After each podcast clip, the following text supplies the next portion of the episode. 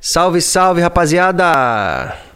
Boa noite a todas as pessoas que estão vendo a gente e uma saudações para aquelas que porventura vão ver a qualquer tempo. Hoje é dia 12 de agosto de 2021. Acertei, cabeça? Acertou. Pronto. Então, em nome de toda a equipe do Bahia Cast, que é Walterson Cabeça, na equipe técnica, chefe da equipe técnica e único integrante da equipe técnica, bloco do Eu Sozinho, na produção e agitos gerais, Bill, também, bloco do Eu Sozinho na produção, Jorge Bill, e eu aqui na frente das câmeras, sempre com os nossos convidados, mais do que seletos, é, no melhor sentido dessa palavra, né? do ponto de vista espiritual até. Então, a gente tem a honra de anunciar o nosso convidado de hoje, que é uma pessoa que tem uma história de vida fantástica, não só profissional, porque de repente hoje todo mundo está pensando só em números, né? Mas uma pessoa que tem uma história de vida pessoal, que é o mais importante, assim, coisa que mais me cativou desde que eu conheci esse cara. E hoje eu tenho a honra de estar aqui conversando, um bate-papo muito interessante com Diego Lugo. Opa! Fala rapaziada, eu tô aqui muito feliz. Imagina, imagina um, ser entrevistado pelo seu ídolo. Você gosta, você curte, você admira, você olhava de baixo para cima e agora tá no tete a tete. Tete a tete é só aqui, pô, gente, só no posicionamento, porque o cara é de, de outro mundo. tô aqui, velho, tô aqui. Obrigado pelo convite, viu? É, mas é legal você falar isso porque o, a, nesses anos todos de atuação da gente, uma coisa muito definida, né?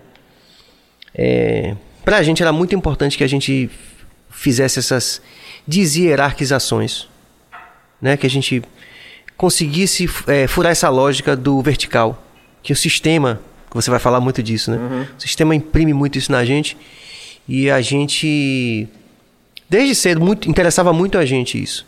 E isso acabou sendo uma grande é, vantagem para a gente como uma ferramenta para a vida mesmo, né?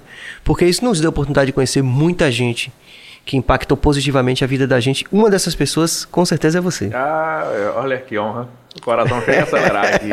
Gente, você não tem noção do que é escutar o, o, a voz de Serginho no fone. É, eu tô quase, tô quase me inclinando aqui. Mas é muito bom, pô. Obrigado, obrigado de verdade. Agradeço aí a equipe toda. Os caras estão fazendo um trabalho fantástico. Eu tenho certeza que o Bahia Cast vai ser falado aí muito, muito, muito, muito. Eu sou só mais uma ferramenta que estou aqui para tentar ajudar e espero que consiga contribuir para essa galera toda aí. Ah, sem dúvida. É, e a gente quer começar justamente você falando disso, né? Qual é aí a interseção de visão de mundo que a gente tem, que aproximou a gente aí, que criou essa empatia entre a gente, não só de você com, comigo, Serginho, mas com Jorge Bill e agora, mais recentemente, com Walterson Cabeça, que integra também a equipe do Bahia Cast. Diga aí. Cara, é extraordinário que, assim, a gente sempre faz algumas coisas esperando colher lá na frente. E eu sempre tive boas amizades, eu gostei de conversar com pessoas independente do que eu, do que eu tiver. Essa coisa de, de hierarquia que você falava, o Bill, por exemplo, que, eu, que é um cara que eu admiro, que eu gosto muito, eu participava de um projeto que eu tinha um nível de hierarquia visto pelos outros, que até se, se considerava inacessível, né? Não, não fala, porque o cara é líder, tal, tal, tal, que nada. Eu era meio, venha pra cá, cole, e talvez isso tenha facilitado a ponto dele me fazer o convite naquele dia lá no shopping, é, naquele café, pra gente tomar aquele café lá na Zara. Não sei se você lembra, na frente Lembro. da, da loja Zara, pra gente conversar. E foi assim, maravilhoso, porque eu tava indo conhecer um ídolo, batemos um papo de amigos. E de lá para cá a gente não se desgrudou mais, teve, teve esse contato, voltamos a ter um contato mais próximo agora. Dizendo você gostou da minha marca, né? Daqui a pouco a gente fala sobre a Carpão aqui. A Bio já entra logo com a Opa! cachaça. Falando de marca. Falando de marca. Vi, vamos fazer o merchan de como tem que fazer, né? Fale aí. Você gostou, do, você gostou do novo sabor? Fiquei muito impactado positivamente quando provei lá, contigo lá na Carpon, na loja. E. Era diferente desse aqui que eu já provei É, Era hoje. Só doce de leite, é. Não, e, e hoje já, já curti esse também de café. Vamos tomar aqui. Bora, Vamos, bora. bora, bora. Bora, bora. tomar Vamos abrir o brinde. trabalho, bora. Bora, bora. Vamos. Ele não tem. A pauta é elástica. A gente. Rapaz, eu soube que aqui tem uma liberdade grande. Bill, na hora que eu falei, falei, Bill, e aí, qual é, Bill? Qual é a pe- a pegada aí? Qual é o, o, o, o script? Como é que vai rolar ele? O script é falar, abra seu coração, fica à vontade. Ele disse que eu posso sair daqui pra ir no banheiro, ele falou. É, pode mesmo, pode. Ah. Salve. um brinde à amizade e às coisas boas da vida. Um brinde, um brinde ao dia, a um dia especial pra mim, marcante, muito marcante. Rapaz, esse negócio é bom mesmo. Hum. Conheço, conheço um dia. E eu que não vivo sem café, hein? Misturou agora. É só a cabeça Original. que não pode beber, mas tudo bem, tá? Tá tudo na paz. E assim, e- e o fato de eu, de eu- de eu ter essa acess- acessibilidade, gostar disso, é que nem você, assim, quando eu fico imaginando você recebendo seus, seus fãs no, no dia de um show, em, em um camarim ou algo desse tipo. A galera deve falar, pô, ele é tão agente, né? E eu sempre fui isso, sempre gostei disso, e talvez por isso eu tenha conseguido chegar aqui. Porque se eu não, não tivesse aberto essas portas, eu não teria a amizade que eu tenho com o Bill. Sim. E essa amizade ele não teria, tipo, me conectado a uma pessoa tão especial como você e fazendo com que essa perpetuasse. E hoje eu espero que daqui pra frente não haja fim, né? Não vai haver fim entre a nossa amizade, eu tenho certeza absoluta.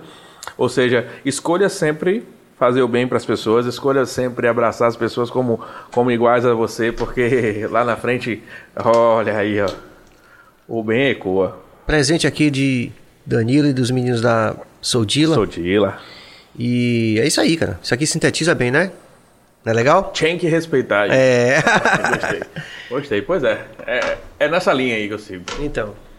Mas fala aí, do começo, você. Hoje você tem uma atuação que você vai falar exatamente o que, que é. Sim.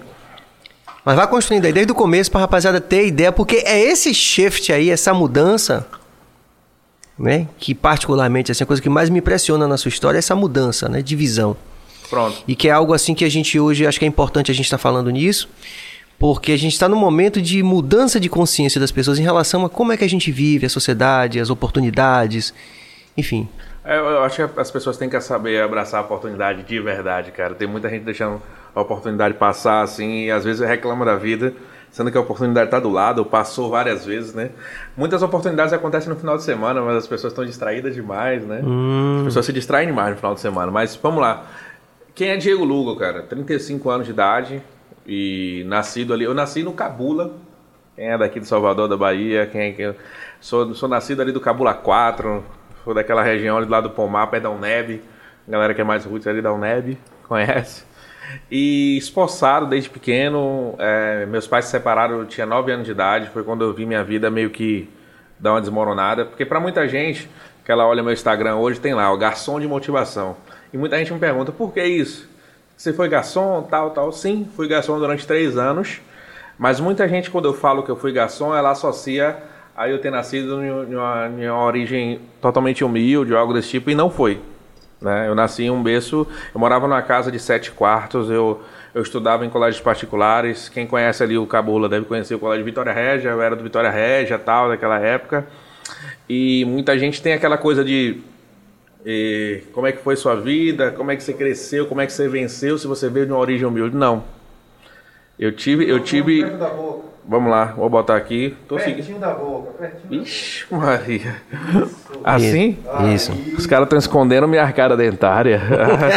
Foi cara. Não viu? pode que é marca registrada. É. É, mas vamos lá, tira o microfone de perto da minha boca. E, e desde novo, assim, a separação dos meus pais foi um. fora. Pode, posso falar aqui, né? Agora, você tá sentindo minha voz aí, cabeça? Agora sim. Eu tô falando no ouvido da cabeça. Oh, meu Deus do céu, que negócio estranho. Você se acostuma rapidinho. É rápido, né? A Bill tá ali observando, tá ali como um espectador e tá dizendo que tá tudo bem. Posso botar na cabeça de novo, não posso? Tá. Ah. Vamos lá. É, é censurado aqui, como é? Não, é de boa. A mulher mostrou o peito. olha. Essa semana teve clitóris e tudo sendo mostrado aqui e tudo, tá? Gente, se vocês voltarem o vídeo, eu vou até fazer um mexão pra ela. Se vocês voltarem o vídeo, tem uma sexóloga falando que ela mostrou o clitóris dela aqui pra, pra Serginho. Todo mundo na sala. Mas eu não vou mostrar o meu clitóris, não, viu? Se for pra ganhar audiência assim, não vai não. Eu prefiro da minha história. Ah, mas a doutora Maiara e, e colocou como uma propriedade, uma profissional hiper respeitada. Com certeza, quem está vendo a gente que, que não viu, e quando for Vai procurar. dar o link, já tô vendo. Exatamente. Vai, é, ó, depois me deu Ficou uma muito, moral. muito feliz com, a- com as intervenções dela aqui. Foi um momento mágico pra gente. Mas não, falar de sexo é sempre bom, né? É, É. sexo é vida. Sexo é vida. Minha mulher tá. Minha mulher com certeza tá me ouvindo agora, deve estar falando, "Ah, tá aí, não tá? Ah, pra. Amor. Te amo. E aí, assim, eu desde pequeno, aquela coisa. Eu, eu quis uma coisa muito forte, cara. Eu não queria cometer os erros que eu tava vendo na minha família, né? Talvez hoje eu busque ser, um, ser o melhor pai do mundo por isso. Talvez eu, eu tenha muita cautela com, com minha esposa por, por conta disso também. Então, Uhum. pô, é, não, não, não, não tem um cara santificado aqui na frente, mas tem um cara esforçado por meio familiar por causa disso. E cresci e, e, assim, é, não sei quantos, com certeza, muita gente está assistindo a gente, conhece alguém que teve os pais separados. E a renda, ela racha no meio também.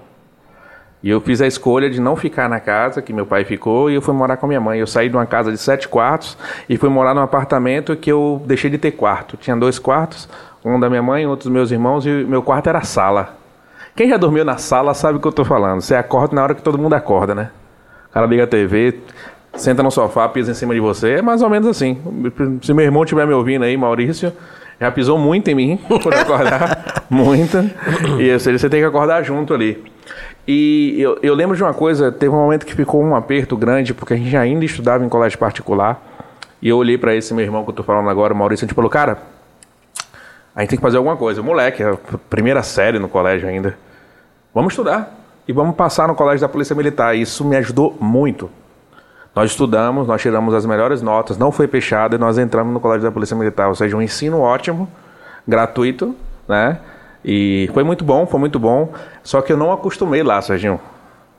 Eu, eu acho que eu gosto da coisa certa, mas muita. um- uma disciplina que no- nos faz colocar de joelhos. Eu não gosto. Se tiver algum militar me escutando, me perdoe, mas essa é a minha visão. Tipo assim, eu quero cortar o cabelo quando eu quiser cortar cabelo. A não ser que ele esteja incomodando alguém, ou mau cheiro, ou algo desse tipo. Eu quero, eu quero é, passar uma graxa no meu sapato no momento que eu quiser passar uma graxa no meu sapato, porque eu- às vezes eu curto ele meio sujão. E tinha isso dessa, dessa coisa de- militar, né? Então eu particularmente não me não acostumei. Saí fui para o colégio público e é uma realidade totalmente diferente. Bahia, colégio público, o- o professor ele dá aula porque ele tem que dar aula. Não, não gene- generaliza, porque sempre tem umas pérolas lá dentro que você fala, poxa, tá se perdendo aqui. Esse professor tinha que estar em, em Harvard. E eu gosto, eu gosto muito dessa situação, só que crescer no meio disso me fortaleceu. E transformou, me transformou num cara curioso e num cara com vontade de vencer. Eu nunca, eu nunca eu não consegui ser acomodado, Serginho. Eu vejo as pessoas hoje muito acomodadas, cara. Quando você consegue pagar suas contas, é uma bosta, velho. Como assim? Como assim, né? Não, fica à vontade. É, né? O cara deve pensar, tipo, como assim? Não, mas assim, só pagar as contas, não. A gente merece, a gente merece mais, né? A gente merece mais. E, e tem gente que vive assim.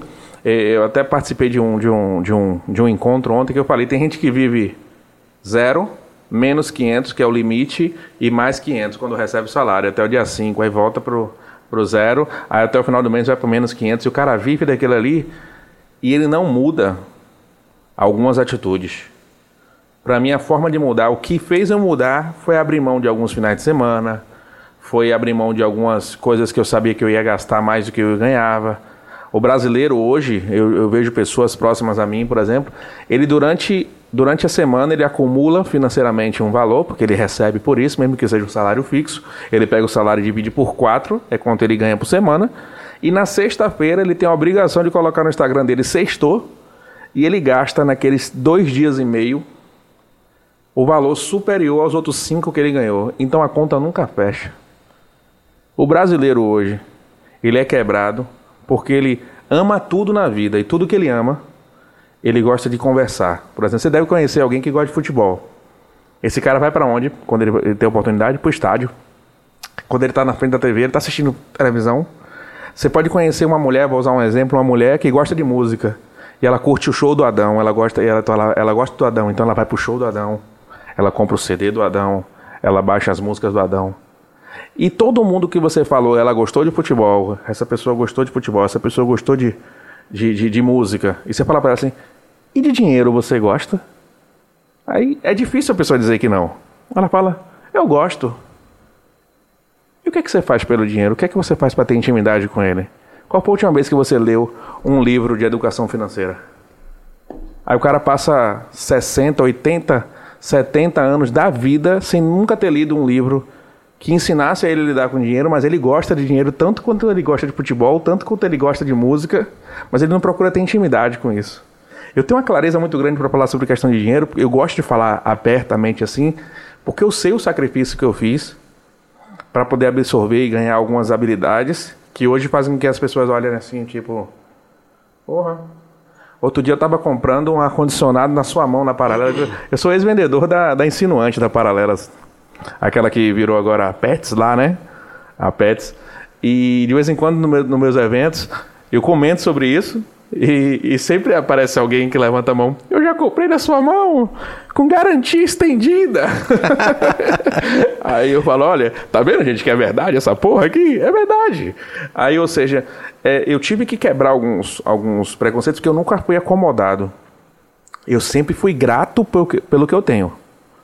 Acomodado nunca. Tudo que eu tinha, eu sempre agradeci. Porra, tenho esse emprego, eu tô grato. Eu acordo todos os dias, eu tenho saúde, eu sou grato. Eu tenho uma família que me ama, eu sou grato. Eu tenho amigos que, que torcem por mim, eu sou grato. Mas acomodado nunca. Eu estava no emprego e estava pensando em outro. Não que eu quisesse pular do barco, mas eu queria algo melhor. Eu sabia que aquilo ali não podia. Eu, eu quando, quando eu falei que eu fui terminando meus estudos, e aí eu tenho que falar de tudo aqui mesmo, né? Tem que Vai, falar, né? tô que achando ótimo. Não, porque eu vou, eu vou apanhar em casa, porque tem umas coisas que a gente fala que eu sei que eu apanho depois em casa. Eu conheci uma garota, e essa garota foi morar em São Luís do Maranhão. Gostava dela no momento. Falei, cara, tô aqui com minha mãe me bancando, não me faltava nada, mas rolava o comodismo. E eu não trabalhava, não me movimentava. E eu fui pra lá, fui morar em São Luís do Maranhão. E cheguei lá, eu lembro, é, ontem, hoje é dia 12, né? Ontem foi o dia, ontem foi o dia nacional do garçom. E foi uma das minhas profissões que eu fiz em São Luís do Maranhão com muito prazer. Por isso que eu sou conhecido como garçom de motivação, garçom de oportunidade, garçom de luxo. A galera gosta de me chamar disso, né? Porque eu digo que eu continuo servindo. Eu só mudei o que eu sirvo. Antigamente eu servia cerveja, refrigerante, comida. Hoje eu sirvo minha história, capacitação, eu sirvo o que eu gosto, eu sirvo o que eu amo e sirvo pessoas. E cara, e quando eu cheguei lá no Maranhão, eu lembro, eu lembro a primeira vez eu fui para um quarto assim, o cara é, minha mãe me ligou e falou: "Filho, como é que tá aí? Preocupada, tal?" Eu falei: "Ó, mãe, tô aqui num quarto, tem um quarto, tem um banheiro, tá tranquila, pode ficar, eu vou me virar nos 30." E passou uma semana, cara, bateu uma coisa na minha cabeça, eu peguei o telefone na época um orelhão, hoje não tem mais orelhão. e eu liguei para minha mãe e falei: "Mãe, é seguinte, preciso me virar nos 30." Eu sou desse cara de, de tocar fogo na ponte, assim, sabe? Falei, mãe, não manda mais dinheiro pra mim, cara. Ou eu trabalho, ou eu como. Senão eu vou ficar igual eu tava aí. Acomodado. Eu lembro que ela ficou um pouco preocupada e tal. E eu fui atrás de trabalho lá. E aí um amigo um dia me pegou pelo pescoço e falou, cara, vamos ali, bota um tênis, bota uma calça, vamos ali. Eu falei, vai me apresentar algum traficante, vai dizer pra eu, virar um avião, alguma coisa desse tipo, a gente pensa logo uma besteira. E rapaz, a gente pegou, quem, quem é de São Luís do Maranhão conhece, pegou a Avenida Litorânea ali, e o cara chegou num. Tinha uns restaurantes, uns quiosques assim. E, e ele pegou assim, Serginho, o cardápio jogou no meu peito, assim. Ó, chegou um casal ali agora, vai atender. Eu falei, atender como? O que é que eu falo? O que é que eu faço? E, e deu uma respirada. A gente, nessa hora a gente pede direção, né? E eu fui lá falar com o casal. Cheguei lá, boa tarde, tudo bem? Ó, aqui o cardápio pra vocês. E, cara, ser baiano, ó, pode estar assistindo gente de todo lugar do mundo, mas ser baiano é. Desculpa, o termo é foda, velho. o cara olhou pra mim assim e falou: Esse sotaque não é daqui. Aí eu falei: Não. Você é de onde? Eu falei: Rapaz, eu sou da Bahia. Ele fez um baiano? Pô, seu nome, nem quero saber seu nome, seu nome é baiano. E aí, ou seja, em São Luís do Maranhão, seu nome não é mais Sérgio, seu nome é baiano. Seu nome não é Diego, é baiano. E aquilo ali foi a melhor coisa que aconteceu na minha vida, cara. As pessoas, elas iam naquela barraca para ser atendido pelo baiano. Não, eu quero ser atendido pelo baiano. E aí, assim, um cara que tava tremendo a mão para poder entregar aquilo ali, já virou o cara que desenrolava, que tinha mais praça, mais mesa na praça, que tava bem, que a galera cu- curtia. Só que eu não podia me acomodar, né? Porque, queira ou não queira, é, o cara me pagar. Eu lembro, como- eu tenho que falar isso. O Pode cara, falar. o cara Tá pagava ótimo. 10 reais pela minha noite, mano. No final eu tinha direito a um lanche sem bebida. Então se eu fosse beber já diminuía dos 10. Eu ia com o meu transporte pagando e eu voltava de carro com o dono do local. Então eu economizava um. E um dia na telha dava dele dizer assim: não, pega um refrigerante aí. Acho que quando vendia bem, né? E aí eu falava, pegava um refrigerante, comia com uma coisinha assim, ou seja, dos 10 reais às vezes sobrava 8, 7 e pouco tal por dia. Ou seja, nada. Se bem que há 15 anos atrás era diferente de hoje, né? E Serginho, olha, olha a parte do, do não comodismo. Eram três barracas, cada uma com dois quiosques. E o quiosque grudado no meu. O cara chegou pra mim, vem cá, Baiano, você tá ganhando quanto aí? Aí eu falei, rapaz, eu ganho 10 por noite. Ele fez, velho, vem pra cá que eu vou te pagar 15. Ó, 50% de aumento? Eu fiquei doido. 50% de aumento, eu falei, partiu. Só que no momento eu aceitei e eu não pensei nas consequências. Qual era a maior consequência? Eu voltava de carona com cara, velho. Eu não tinha mais carona pra voltar com cara. Só que qual era o horário de trabalho? Eu chegava às 12, arrumava as mesas, começava uma, uma e meia ali, quase duas horas, e saía às vezes meia-noite, uma hora da manhã. Uma hora da manhã, na Avenida Litorânea, cadê o ônibus pra volta pra casa? Cara, tá, tá- até dava transporte, mas como é que eu voltava pra casa? Aí, assim, quem tava na litorânea, pra onde eu ia, de ônibus era mais perto, mas a caminhada dava assim, tipo, uma hora e meia. Olha eu. Uma hora e meia voltando, andando, com MP3zinho no ouvido. Ouvindo o quê? Reggae. escutava Nat Roots, escutava Adão, escutava. Eu, eu nunca esqueço, porque outro dia eu me emocionei, eu vou contar essa parte. Ia pra casa, escutava. E uma coisa passava na minha cabeça: que porra eu tô fazendo aqui? Que caminhada é essa de uma hora e meia? Tô com tudo em casa, minha mãe me entregando, eu tô aqui me esforçando, mas era. As costas tava ficando grossa. Eu já tava aguentando pancada, cara. O que tava por vir, eu tava me preparando para poder ser quem eu sou, sabe? Então aquelas caminhadas que eu dava, porque ser garçom, Serginho, não sei se você conhece alguém ou já serviu. Meu pai foi garçom. Seu pai foi garçom. Não é fácil. Por exemplo, você sabe naquele momento que você está sentado na mesa e você está conversando, o garçom chega e você sabe que está precisando limpar ali. Você interromper uma, uma conversa para você limpar, sabe? Só que, pô, não tô falando. Eu tô falando de um cara de 21 anos de idade que treinava na academia, que se cuidava, com um bocado de playboy e patricinha na mesa e você querendo estar sentado no lugar do cara, só que você tá limpando a mesa do cara, sabe? Não era fácil, mas isso me ensinou um canal de humildade gigantesco, cara. Isso trouxe uma bagagem pra mim que faculdade nenhuma ia dar, escola nenhuma ia dar, livro nenhum ia me dar. Tive que viver na prática aquilo ali, velho. E aí, essas andadas pra casa, doía, doía as pernas tal. Até que, assim, eu me destaquei entre esses seis quiosques, eram três barracas, seis quiosques. E todo domingo tinha um futebol dos funcionários na praia, porque era na beira da praia. E aí um cara da última barraca fez, pô, Baiano, tô vendo lá, cara, o pessoal tá crescendo, cara, você não quer trabalhar aqui não? Eu falei, pô, já vou mudar, ele é. Eu falei, como é que funciona aí? Aí ele fez aqui, você ganha 10% sobre tudo que você fatura. Eu falei, opa. Só que assim, a galera dele lá trabalhava muito socialzão tal, e na época eu, pincezão aqui assim, meio estiloso tal, lente, lente de contato verde. Em São Luís do Maranhão tenho um olho verde, viu? Cheguei de olho verde e saí de olho verde. Ó, pum, pum, Muito pum, pum, bom. pum. E, e ele falou: Não, Baiano, pra você eu libero, bota só uma calça social, bota um sapato assim, tal, tal, tal. Porra, eu ganhava 10 em um, passei a ganhar 15. Meu primeiro dia na última barraca lá, eu ganhei 35. Eu falei: Olha que evolução, tô no céu. Esse é um grande problema das pessoas que vão evoluindo em algum determinado tipo de carreira.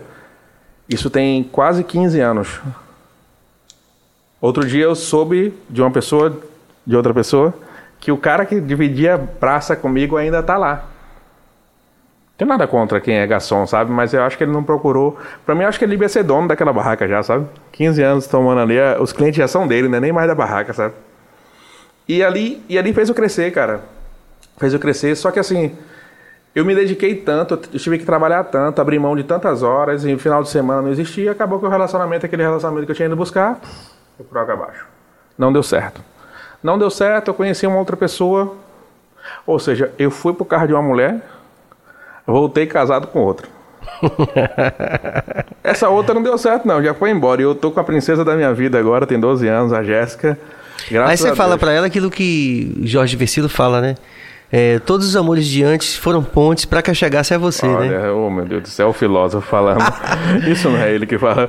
É assim, foi muito bom pra minha vida, eu, te- eu aprendi muita coisa nessa, nessa, nessa transição. Mas assim, a pessoa brinca comigo, né? Você não ia voltar de mão a banana, né, velho? Foi por causa de uma mulher e eu ia voltar pra aqui sozinho. Não, eu voltei com outra debaixo do braço. Não deu certo. Pronto. Agora eu quetei. QT. Mas quando você voltou nesse, nessa linha aí do desenvolvimento profissional, você já estava como é, com a participação nos lucros aí desse, dessa terceira Não, não. Aí eu voltei zerado. Eu voltei sem fazer mais nada. parou com tudo? Voltei pra casa da minha mãe. Não é fácil. Sim. Voltei a morar com ela. E mora- a gente morava em Itapuã ali. E. Cara, eu ficava agoniado querendo trabalhar, Sérgio. Precisava de alguma coisa, cara. Minha mãe botava comida em casa, não- nunca me faltou nada, sabe? Mas eu fiquei. E uma vez eu andando assim, ali na, na Rua da Ilha, pra quem conhece ali, e eu vi uma máquina de fliperama. Sabe aqueles fliperamas? Sim. Eu vi uns garotos jogando assim, velho. E é, é engraçado, cara. Minha vida sempre foi assim. A galera tá se divertindo, eu tô vendo, rapaz, onde é que eu vou ganhar dinheiro nessa porra aqui? Aí cheguei do lado da- da- do fliperama, tinha uma plaquinha com o número do telefone do cara que alugava.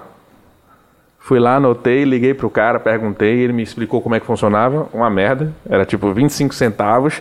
E, e dos 25 centavos era 12 dele, 12,50 meu, 12,50 dele. Ou seja, nada. E eu que tinha que pagar o ponto, a, a energia. Mas eu falei, cara, não quero ficar parado não. Aí cheguei pra um cara que tinha um ponto lá, ele falou assim, ó... Se você limpar o ponto, o primeiro mês já tá pago. Porra, legal. Limpar o ponto, tá bom. Quando eu abri aquilo ali, velho, eu falei, rapaz, se eu tivesse, não tivesse aceito, velho. Pô, Tava louco. sujão, pá. Sujão, sujão. Aí botei as máquinas de fliperama, consegui. E nessa que eu consegui, cara, foi, eu fiquei, fiquei, fi- botei a- a- o fliperama lá dentro. E aí que começa aquela hora assim que as pessoas têm que ter sacrifícios. velho. Eu coloquei a máquina de fliperama, 8 horas da manhã eu abria, meio-dia eu almoçava em 15 minutos e saía de meio-dia e meia até uma e meia para entregar currículo e voltar a botar o fliperama de novo, senão os moleques já estavam querendo me matar já.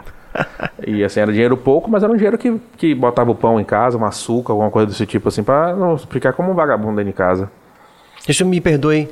Guarde aí. Vamos falar? É porque a gente tem que fazer uma pausa para os reclames aqui e dizer o seguinte, que você pode se inscrever no nosso canal, ativa o sininho, que é para poder você ajudar o algoritmo a gostar da gente. Você também pode dar like, que vai ter a mesma função, e pode comentar. E pode fazer as três coisas, uma independente da outra, ok? Então, você que está ligado nessa história fantástica, com certeza. Inscreva-se aí. Hoje é uma aula fantástica, tô achando tudo bom. Inscreva-se, inscreva, dá o like, dá o like. Ó, se Comente. você- quanto mais like você der e comentar, mais a galera vai me curtir aqui. Pô, você é doido. E a mais pessoa, a gente vai aprender com o Diego aqui. A pessoa levar Serginho do Adão Negro na sua casa no Natal pra tocar pra você. 15 mil, nada que 15 mil reais não faça com violão. O Bill vai tocando de um lado e Serginho do outro fazer um. Muito bom. E você, aí você tava entregando currículo Pô, e, e fazendo isso. Cara, e quem me chamou? Lojas Insinuante. Lojas Insinuante fez um convite para eu fazer uma entrevista. Ali, hoje em frente ao Nime, na- em Lauro de Freitas, era ali que ficava. Cara, eu lembro, eu lembro quando eu cheguei, a fila gigantesca, assim. E eu cheguei lá dentro, gente, como é que tá aí? Ele, rapaz, deve ter umas 600 pessoas para umas 25 vagas. Eu falei, meu Deus do céu, mas eu sempre me destaquei com essas coisas. E fui entrando, entrando, entrando, entrando, entrando. Chegou lá dentro, o cara falou: Gostei tanto de você que eu vou te colocar na, das maiores lojas, que é a 200 aqui da Paralela, que hoje é a Pets ali, né? Sim. Vou te botar lá. Eu falei: Pô, bacana. Cheguei ainda sem farda. Ele falou: Vai entregar esse papel lá dentro da loja.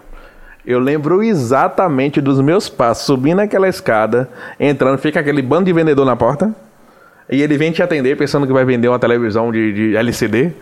E você com um papelzinho na mão, ele. "Ah, Novato. Lá, novato, vai entregar lá. E o pessoal gosta de destratar os novatos, né? E eu, porra, sempre na minha fui ganhando as pessoas. Aí conheci um cara que me treinou bastante lá. Só que assim, eu me destaquei vendendo lá. Você conhece alguém que já trabalhou com isso? Com Sinuante, Casas Bahia, Não, não. Ricardo Eletro? Agora sim não me lembro. Ó, é uma doideira que você ganha 0,8% do que você fatura, velho. Serginho, pensa aí. Você vendeu de refrigerador, fogão, ar-condicionado, você vendeu 100 mil reais no mês. Quanto é seu salário? 800 reais. Eu ficava logo doido, rapaz, onde é que tá aqueles 99,2%? Já ficava pensando, eu tenho que montar uma loja desse negócio aqui. Então sempre fui assim, não que eu quisesse o que é deles, mas eu sempre achava que eu queria precisava de um pouco mais. Por isso que tinha tal da garantia estendida. que eu falei no começo. Ah, tá. Porque a garantia pagava 6% pra gente. Imagine. Velho, tinha momento que eu falava assim, Serginho, não leva a televisão, não leva só a garantia aqui, tá bom? eu ganhava mais com você vendendo a garantia, comprando a garantia do que a televisão, né? Entendi. E só que aí, o que, que aconteceu? Incomodado. Grato, agradecer todos os dias, mas incomodado. Currículo. Currículo. Família, encontrava meu irmão, cheguei pro meu irmão, esse Maurício, falei pra ele, cara, porra, precisando de um trabalho, você não arruma um trabalho pra mim lá, não. Ele era gerente na Rio Bel, na, na, na Skin Cariol, aqui em Lauro de Freitas. E ele tentou falar com o cara e o cara disse, não, não tem como vocês trabalharem, irmão, não podem assim, mas você pode indicar ele pra trabalhar em Salvador. Eu lembro, parece novela. Meu irmão me deu meu, pegou meu currículo, colocou um cartão, grampeou e falou: olha, entregue na mão de Fabrício, lá em Água de Meninos. Eu, fardado de, de insinuante, cheguei pro meu gerente, falei, velho, eu preciso fazer isso, preciso de um tempo. Eu tô indo entregar um currículo. Ele falou, velho, você arrebenta aqui, mas eu vou te permitir que você faça isso. Que legal, né? Me, me deixou ir. Se- Acho que se ele não deixasse, eu ia largar a loja do mesmo jeito, ou então ia inventar uma doença. Ele foi meu amigo, Carlão. Quem conhece Carlão aí sabe, tá passando por uma situação difícil, mas Papai do Céu vai ajudar. Papai do Céu vai É. ajudar. Trabalhou tanto que sofreu um acidente no, interior, de um interior pro outro, para abrir uma loja e hoje tá na cama, tá, tá mal. E aí eu cheguei lá, velho, fiquei, eu fardado, aquela farda da insinuante, na porta, um portão gigantesco de ferro e todos os carros que passavam, eu parava os carros e falava, você quer Fabrício? Coisa de filme, pô. Coisa de filme. Você quer Fabrício?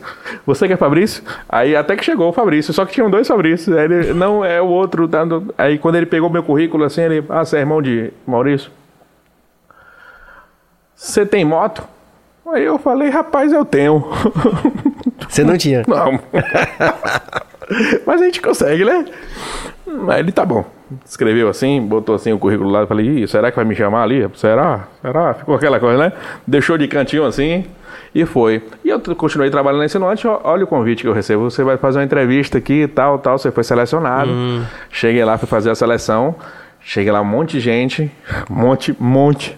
Pra três vagas. Duas já estavam preenchidas. que eram que eram expositores que já iam se tornar vendedor. Eu tinha que ir direito à última vaga. Lutei, tinha, esse, tinha essa ajuda do meu irmão para os caras me escutarem e tal. Não foi bem uma pichada, mas foi bom. E eu comentei isso ontem, cara. A última entrevista minha, Orlando Brandão, gerente de lá, falou assim para mim: Por que, que eu devo lhe contratar, cara? E a resposta, pegada, pegada faca na caveira, eu falei, rapaz, porque se você não me contratar, eu vou trabalhar para concorrência e sua galera vai ter trabalho na rota comigo. Se eu entrar na Ambev, ninguém vai vender skin em lugar nenhum. Ele falou, gostei. Gostei. Tá dentro desse negócio. Tá de pegada Roberto Justus, né? Aquele do, tem aquele programa lá, o Aprendiz. Li- eu estudava tanto o Aprendiz que eu dei essa resposta pensando nele naquela hora lá. E aí entrei e foi uma escola, cara. Cervejaria é uma escola. Bebida, conhecer sobre margem, sobre, sobre como funciona uma tampa, sobre como funciona o lúpulo e tal e tal e tal. Porque eu sempre fui assim. Quando eu tenho um trabalho, eu procuro entender tudo do, do, que, do, que, do que roda. E lá dentro, trabalhando, porra, cresci. A beba aí também que eu tenho que. Tem que, tem que dizer que é bom, né? É. Não, não só isso, eu tenho que botar mais copo. Bora. Vai lá. E, e. Só que aí, lembra de novo? Grato. Meu salário já tinha dobrado, mas eu queria um pouco mais. Bill, tem guardanapo aí? Tem, sempre tem. Viu? É, produção. E aí? Rapaz, eu, eu comecei esforçadamente a, a- Na verdade, um amigo uma vez chegou na minha casa e. Ó, não vão rir, não. O público da galera aqui não vai rir, não. Oxente, eu falei. Não, eu comecei. um brother me mostrou que dava pra ganhar dinheiro vendendo calcinha. Você comprava calcinha de um real e vendia de 3 por 10. E eu fiz isso. Eu peguei um sábado, que a gente saiu um pouco mais cedo da skin. Fui lá, né, fui lá em, em, em Feira de Santana, no Feiraguai, e comprei. Feiraguai é ótimo. Feiraguai. Ah, que. 1.500 reais de, de, de- de calcinha. Foi mesmo, é? Voltei. Em quatro dias eu vendi, Serginho. Tá aí. Acho que a mensagem minha de hoje aqui. Tá aí. O que é que você consegue fazer, às vezes, quando você trabalha pra você, cara? Velho, quando você trabalha para os outros, eu não tenho nada contra, tá? Eu acho que a CLT, aquela coisa da segurança, eu tenho que respeitar, porque tem gente que realmente se sente seguro com isso. Eu vou sempre respeitar, mas, cara, são oito horas que você fica preso todos os dias, velho. Agora, oito horas focado numa parada que é sua. Você fala, velho, se você vender tanto, você vai ganhar tanto. Porque tem gente, às vezes, que aceita um salário, ah, eu ganho dois mil reais. Dois mil reais dividido por 30 dá um valor X por dia. É quanto vale tua hora. Os caras colocam um preço em você, só falta pendurar você e botar na prateleira. Pum, é assim, sua hora vale essa. Se você pegar mesmo esse número, você que está aí assistindo agora, pegue seu salário hoje. Divida pelas horas que você trabalha. Em 30 dias, depois divida pelas horas. Agora não chora não. Se sua hora aí não, sua hora não der para comprar um suco com uma coxinha. Acontece. E eu pensava nisso. Eu falava, ah, eu quero mais, eu quero mais, eu quero mais. Eu quero no mínimo duas coxinhas. Eu, quero, eu preciso de, um- de um Big Mac. Eu gosto logo comer bem. Bem que não é bem, né? Mas a gente gosta. A gente gosta. Pra caralho. Eu soube que tem um negócio de uns hambúrguer bom aí, né? Quando, É. quando eu conheci, eu digo que isso é bom. Aqui no BaiaCast a gente vai comer um hambúrguer realmente handmade, né? Como é o nome? Com esses que são artesanais. Ah, é? Rapaz. Sampaio, sabores. Daqui a pouquinho vai chegar aí. Ó. Mas o Mac também a gente encara de boa, não tem problema nenhum. Pronto, pronto. Mas eu gosto, de dar, eu gosto de dar valor à galera que tá Sim. começando o empreendedorismo. Eu prefiro o Sim. Sampaio. O É, e McDonald's- ele- Os caras já tão ricos. Não, e ele tá sendo super parceiro da gente, assim, a gente tá Ah, super... é parceiro da marca é, aqui, né? parceiro. Então é meu parceiro. Te amo já, velho. Gosto de você pra caramba. E aí, completando, cara, eu... E esses mil... Me perdoe. Esses 1.500 de calcinha virou quanto? Três Em quanto tempo? em quatro dias. A Aí, cabeça... aí você falou, Tô doido. vou chamar Vando pra ser meu garoto Pronto, propaganda. vou mandar todo. Na, na verdade, cervejaria é uma escola, mas é uma cobrança, velho. Faca na caveira. Eu tinha que estar 5h45 na, na- Ou seja, eu tinha que acordar 4, tinha que sair de casa 4 e meia pra poder conferir o caminhão pra ter uma matinal. Era meio faca na caveira, faca na caveira. Isso, isso ensina muito, né? Lembra do colégio da Polícia Militar? Sim. Ensinou muito. Sim. E, e, cara, aquilo ali fez. Mas assim, não é sempre que isso acontece. Não é sempre que você comprar 1.500 reais de, de calcinha que você vai transformar em 3 mil. E esse é um grande erro de às vezes o cara, tipo, entra pro empreendedorismo, larga o trabalho que ele faz, porque em dois, três meses ele ganhou bem, ele acha que aquilo ali vai entrar todo mês como se fosse um salário de CLT. E não rola. E eu tive essa consciência. Na minha segunda ida lá, eu lembro exatamente dessa cena, Serginho. Eu fui para comprar as calcinhas, de novo, de retorno tal. E eu passei por uma blusa, uma camisa, que tava pendurada. Quem conhece o Peraguai ali sabe, fica uns, cabides pendurados assim.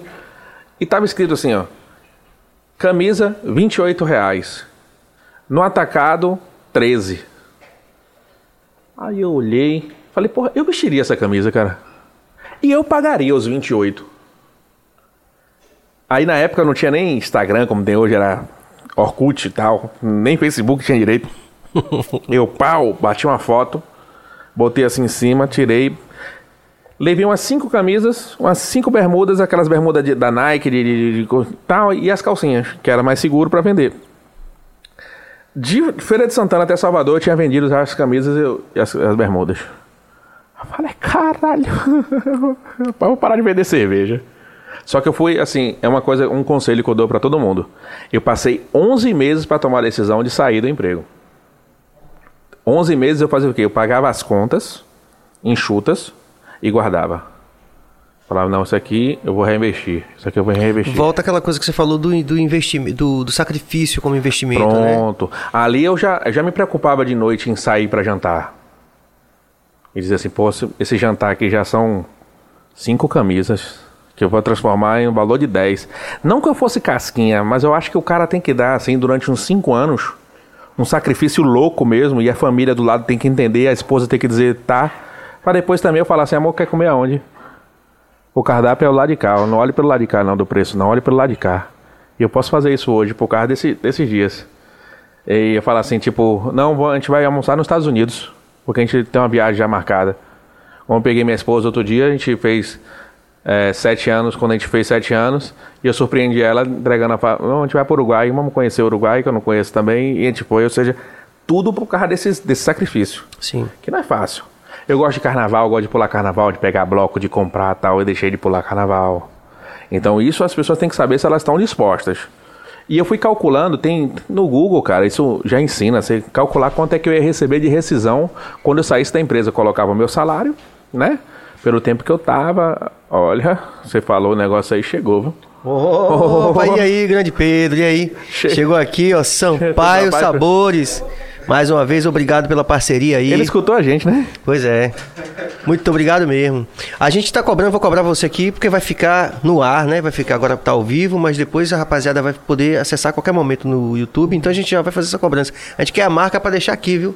Bonitinho aqui pra poder 100% aí pra valorizar também essa Como é nome? parceria. Como é o nome? Sampaio Sabores. Galera, se você me segue, dá uma curtida aí, tem o, é o Instagram esse? Sampaio Sabores. Eu não vou mentir pra vocês, esperem eu provar. Se eu gostar, eu digo que sim. Se não, eu digo tem veneno dentro. eu sei que os meninos aqui não iam me Mas olha, eu já, eu já posso adiantar, viu, galera? Que é realmente muito Segue logo. bom. E mais do que isso, fica no Principado de Brotas, porque você sabe que tem aquela coisa. Bra- é, Brotas é uma cidade, pô. Ah, repare, tem aquele negócio do Principado de Itapuã, que é aquele menino, como é o nome dele? Não vou lembrar, aquele humorista antigo do seu tempo, Bill. Daqui a pouco eu lembro o nome dele. Ele. Juca Chaves, ele, dizia- ele dizia: Eu moro no Principado de Itapuã. Aí quando o Sampaio chegou aqui logo das primeiras eh, situações, ele falou assim: o cara é de Brotas, pô, já morei em Brotas. Você fala assim: Brotas é como se fosse um retrato de Salvador, né? Tem tudo, tem, Tem de tudo, tudo, em Brotas. tudo, é. Aí eu falei: não, mas ele- o Sampaio Sabor ele não fica em Brotas, fica no Principado de Brotas. É, é Muito é obrigado, é o- meu irmão. Obrigado aí, Muito velho. bom. Tamo junto, irmão. Bota aqui pra gente comer agora, Bill. Eu tô com fome mesmo. Meu Deus, hambúrguer de camarão? Ah, ô Jéssica, minha mulher doida pro camarão, velho. E, e- e aí, e aí, o que foi que eu fiz, cara? Eu calculei, Serginho, a rescisão quanto daria, o valor que eu tinha guardado. Sim. Falei, pronto. Agora E vai. esperou 11 meses. Pra pedir demissão. Pra fazer aquela. O que nenhum brasileiro tem coragem de fazer. Nenhum, quando eu poucos, digo nenhum, é. eu, é provocativo mesmo. Sim. Mas antes falar assim, tipo, com esposa, com pai, com irmão. E claro que todo mundo me apoiou, né? Apoiou nada, Serginho. Apoiou nada. Você é doido. Você tem hoje, é como eles falam, né? Ticket, plano de saúde, tal. Tá só minha esposa mesmo que fala, rapaz, a doideira que você foi, eu, eu- foi só a doideira que te trouxe aqui, então eu vou com Sim. você. Que foi fundamental. A certo? Jéssica, a Jéssica hoje ela tem essa consciência, ela já foi muito segura, mas hoje ela tem essa, tipo, quando eu vou fazer uma loucura assim, ela fala, velho, como é que eu não vou confiar se suas loucuras não levou até onde a gente tá? É, Me tirou de onde eu tava, te tirou de onde você tava, então eu tô, tô, tô É. junto. E cara, eu cheguei, porque nesse tempo eu já tava com a minha esposa atual, que é a Jéssica, que eu que é uma história bacana também, que eu era vendedor da Skin Cariol, ela era balconista de uma padaria que eu, que eu comprava tomava café da manhã, né? Na verdade, eu não ia tomar café da manhã ainda lá. Um cliente amigo nosso falou, cara, vai na padaria, traz uma vara mista e um suco de laranja pra mim. E veja quem vai te entregar. Eu falei, hum. Aí eu fui lá. E eu cheguei lá e falei, eu também quero um suco e uma vara mista. E, cara, meu misto veio diferente do do cara, velho. Meu misto tinha três fatias de queijo e três de presunto. o suco tava numa garrafa diferente. Eu falei, rapaz, pra quem conhece o ditado baiano, eu falei, esse santo quer reza, viu? Esse quer. Minha avó diria o seguinte: debaixo desse pirão tem carne. Tinha muita carne. Dali pra lá eu, eu, eu, eu comecei a, a flertar. eu- e aí estamos onde estamos, fazendo Oh. quase 12 anos. Por causa de um santo misto com três fatias de queijo e três de presunto. Olha! Ô, obrigado, meu Bill. Deus do céu. Salve, salve, salve. Amor, esse aqui é o de camarão, não, né? Ih, rapaz. Não, eu já falei pra, pra minha família que eu falei: ó, a gente vai ter no final de semana, vamos Mas lá só tem no. de camarão? Não, tem um cardápio. Mas veio só de camarão? Ah, Eu não sei o que foi que Bill pediu. não. Bill. Esse aqui é. Ô, Bill. Mas eu já falei lá em casa que a gente vai lá no. No Deixa eu ver chegar Sampaio. aqui que eu vou perguntar se tem outro aqui. Camarão eu vou. Vou deixar só minha esposa gostar. Tá? Pra pela sua cara e pela cara que tá aqui. Gente, não, dá, um- dá uma olhada aqui, irmão. Rapaz, o sanduíche é de camarão. Eu acho que a Jéssica já vai. Ela não vai entregar lá, né, velho? Em vilas. não vai entregar, mas se eu qualquer Mas coisa. você Eu... vem no final de semana aqui. Não, eu vou passar lá agora, eu vou pegar pra isso, amor. Ô! Ai, meu Deus do céu. E aí, falando dela. Ô, ô, Bill, só tem de camarão? Não, não. mas aqui agora com a gente? Veio. Ah. Eu vou dar uma. É porque eu não, eu não como. Eu não sou muito fã de camarão, não. Mas Jéssica come por mim, tá ligado, né? Rapaz, eu se vou- você Eu vou tirar um pedaço. guardar pra ela, Eu acho- você vai. É like até amanhã. Ah, então eu vou guardar, velho. Vou guardar pra Dona Maria, velho. Amor, vou guardar pra você, meu amor. Tava falando dela, né? Na hora que ela Uhum. chegou. É no- doida, doida pro camarão. E aí você largou. Aí, aí, contra tudo, contra todos, pedi demissão. Hum. Peguei minha rescisão, pum, já não foi mais no Paraguai, fui pra São Paulo. Comprar roupa e revender. Em São Paulo. em São Paulo. Eu tinha uma motinha, quando eu voltei, vendi a motinha, comprei um carro e pau. Foi lá buscar. Fui lá buscar. Agora não é fácil não, viu? Naquela época de três anos atrás, hoje facilidade de maquineta, todo mundo tem maquineta, todo mundo tem cartão, todo mundo tem tudo, né? Antigamente era o amigo pedindo, tipo, pago depois e tal. E o cara lhe dá um calote. E você sai sábado, e você chega no reggae, e chega lá, o brother tá na mesa com uísque, com vodka, com a camisa que você vendeu a ele. Pô. e ele não lhe paga. Acontece muito, aconteceu muito comigo. É, de, de- Acontece com todo mundo. Acontece, a gente, a gente toma nossos prejuízos. É. Assim, e foi bom, mas aquilo ali, cara, aquilo ali me motivou muito, Serginho, porque ali era o meu, velho. Ali eu, eu tava trabalhando por mim, não tinha hora pra trabalhar, não. E qual pô. era a lógica? Você, você pegava es- essas coisas, esse, esse material em São Paulo e você revendia aqui ou você tinha uma, já tinha uma É, Não, loja? aí era, era. Eu botava na mala mesmo, tinha uma, armei um, um espaço na minha casa e vendia. Pegava camisa de 20, vendia de 60 e tal, e nessa pegada. Porque tinha os custos pra cobrir, né? Da viagem e tal. E até que eu montei uma marca. A minha marca chamava Yes Samba. Y, um S só pros dois, pro Yes e pro Samba. E vendia muito pras bandas de samba aqui. Da época a gente tinha umas concorrências que trabalhavam com futebol e tal, e o meu era de samba. Foi legal, cara. E construí a marca. Ficou legal. Construí mercadoria. Eu saí tipo de 18 mil reais para ter 90 mil reais. Eu tinha relógio importado vendendo dentro do carro. Meu carro era meio que cheio de mercadoria. E fazia negócios. E aí, Bill gosta que eu conte essa história que ele sente verdade que eu tô contando. Quem conhece aqui em Salvador ali a, a Unijorge, aquele Paralela Park, cara, fui fazer uma transição, Serginho. Com todo o meu material do, do carro do, de um fornecedor meu pro meu com tudo, assalto. Eu vi a imagem do seu assalto, eu fiquei. O cara colocou a arma no meu amigo, assim, fez, passa, vou levar tudo tal. E assim, olha as loucuras que eu vim fazendo para crescer. E em uma tarde de, de terça-feira, eu perdi tudo. O cara levou o meu carro, todas as mercadorias dentro, eu fiquei zerado, velho. Zerado. Eu lembro assim, eu tinha 4 mil reais na minha conta do Bradesco. Era tudo que eu tinha. O cara levou e eu vi assim, tipo, eu tinha um cuidado pra passar no quebra-mola do carro, o cara saiu pulando, cantando pneu. Falei, filha da puta. é, os pneus tudo bonito, roda aro 19, aquela coisa. Chamava a atenção, acho que foi por isso que eles roubaram, não foi nem pela mercadoria. E cara, e desespero, velho. Aí achei o carro numa quinta-feira, na terça, achei na Dois quinta. dias depois. Dois dias, coloquei uns amigos pra, pra achar. Agradeço muito pra eles hoje que a gente achou. Só que quando eu achei, irmão, não tinha pneu. Eu acho que eu cheguei a comentar isso com você. Tinha dois aro 13 de um lado, dois 14 do outro. O carro foi meio de, de quina assim pra le- levar na delegacia. E, e, assim, a gente começa a ver as realidades da vida, a- os trampolins, a- o, o sobe e desce da vida, né? Ou seja, eu tava muito bem, fui à lona, e pra botar o carro pra funcionar, Serginho, eu gastei seis. Eu tinha quatro, gastei seis, fiquei com menos dois. Você conhece alguém que já entrou no limite no cheque especial? Parece um, um, um, um, areia malvediça todo. Você olha um dia, você, você olha, você piscou e você fechou o aplicativo. Quando você abriu, tá 2,20. Daqui a pouco tá 2,35. Aí vai indo, né? O pai, o pai de, de Thor, como é o nome dele? É, diz que, ele, Ah. diz que ele dormiu com 3 bilhões e acordou devendo 3 bilhões. Com aquele negócio lá do, do pré-sal. É, mas ali ele tinha dinheiro de tirar, sabe? Eu não tinha mais, não. Eu já tinha espremido todas as pedras, não tinha mais como dar leite em lugar nenhum.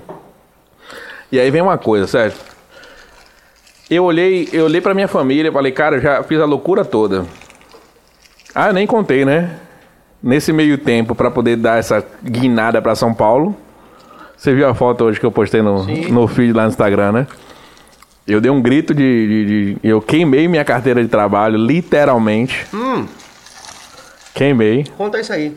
Eu queimei porque era um simbolismo pra mim de dizer assim, cara, eu não volto mais a trabalhar pra ninguém, velho. Passa chuva, passa sol. E, e eu só fiz isso por matemática. As pessoas dizem que não gostam de matemática. Eu gosto de matemática porque a matemática salva nessa hora. O que é que eu fiz? Eu falei, velho, se hoje, por exemplo, eu vou usar um exemplo aqui. Deus livre e guarde. Mas eu zerasse de novo. Ô, rapaz, derramei aqui, viu? Problema não. É Valeu. é gole, gole ouro. E assim, Serginho, se hoje eu fosse aluna, irmão, zerado, e eu ligasse pra você e falasse, Serginho, meu amigo, eu queria lhe pedir uma coisa emprestada, eu sei que não é fácil e tal, mas tem como você me emprestar 500 reais? Você me emprestaria? Eu emprestava. Emprestava? Nem que fosse 250 você, 250 cabeça, né? Eu juntava, o Bahia Cash me emprestava 500 reais? Pronto, então se eu for aluna, cabeça, se eu for aluna, eu pego 500 reais emprestado de algum amigo, peço alguns dias pra pagar, ou um mês pelo menos, e eu vou no atacadão. A água mineral, que é vendida na sinaleira de dois reais, ela é comprada por 49 centavos. Eu ia comprar tudo de água mineral. E eu ia vender, cara. E uma vez eu fui pro encontro do colégio, aquela galera do terceirão, assim e tal. E eles me perguntaram sobre essa foto da, da, da assinada e eu fiz isso no guardanapo pra eles. Em três meses eu estaria ganhando 6 mil reais. Eu, eu, eu rapaz, vou confundir a mente de muita gente aí. Mas sim, com 500 reais em três meses você pode ganhar 6 mil reais por mês. Pode. Você vai ter que fazer alguma, muito trabalho, como, como eu faria. Ô, Bill, você quer limpar aqui agora? Mesmo? Ah, então pronto. Ô, ô, Bill, eu falei, eu falei do garçom aqui que limpava a mesa e tal. Bill chegar e a gente interagir como tá aqui é, faz parte do. dá até charme. É, né? É capaz de Não, mas a limpeza da mesa. E, e disse que a pessoa ficava em silêncio enquanto o cara tava limpando. Isso não era bom pro garçom, não, pô. Aí a gente fica conversando, entendeu? Porque o garçom se sente um, um, um- um- um alienígena no meio da conversa, assim, né? Os cara, o cara fica todo mundo parado assim, né? O garçom limpando a mesa, todo mundo assim, ah, Serginho, um olhando pro outro assim. Aquele silêncio ensurdecedor, né? Aí o garçom, ele não quer que eu ouça a conversa, porque a conversa deles ia comprometer alguma coisa. Aí então quando ele vier limpar aqui, eu vou ficar falando. E, e Mas você queimou mesmo. aí eu queimei por isso. Porque hoje, eu, eu isso tem 13 anos, tem 13 anos que eu não trabalho pra ninguém. Assim, só teria uma coisa que faria com que eu voltasse a trabalhar pra alguém diretamente. Que seria a fome dos meus filhos.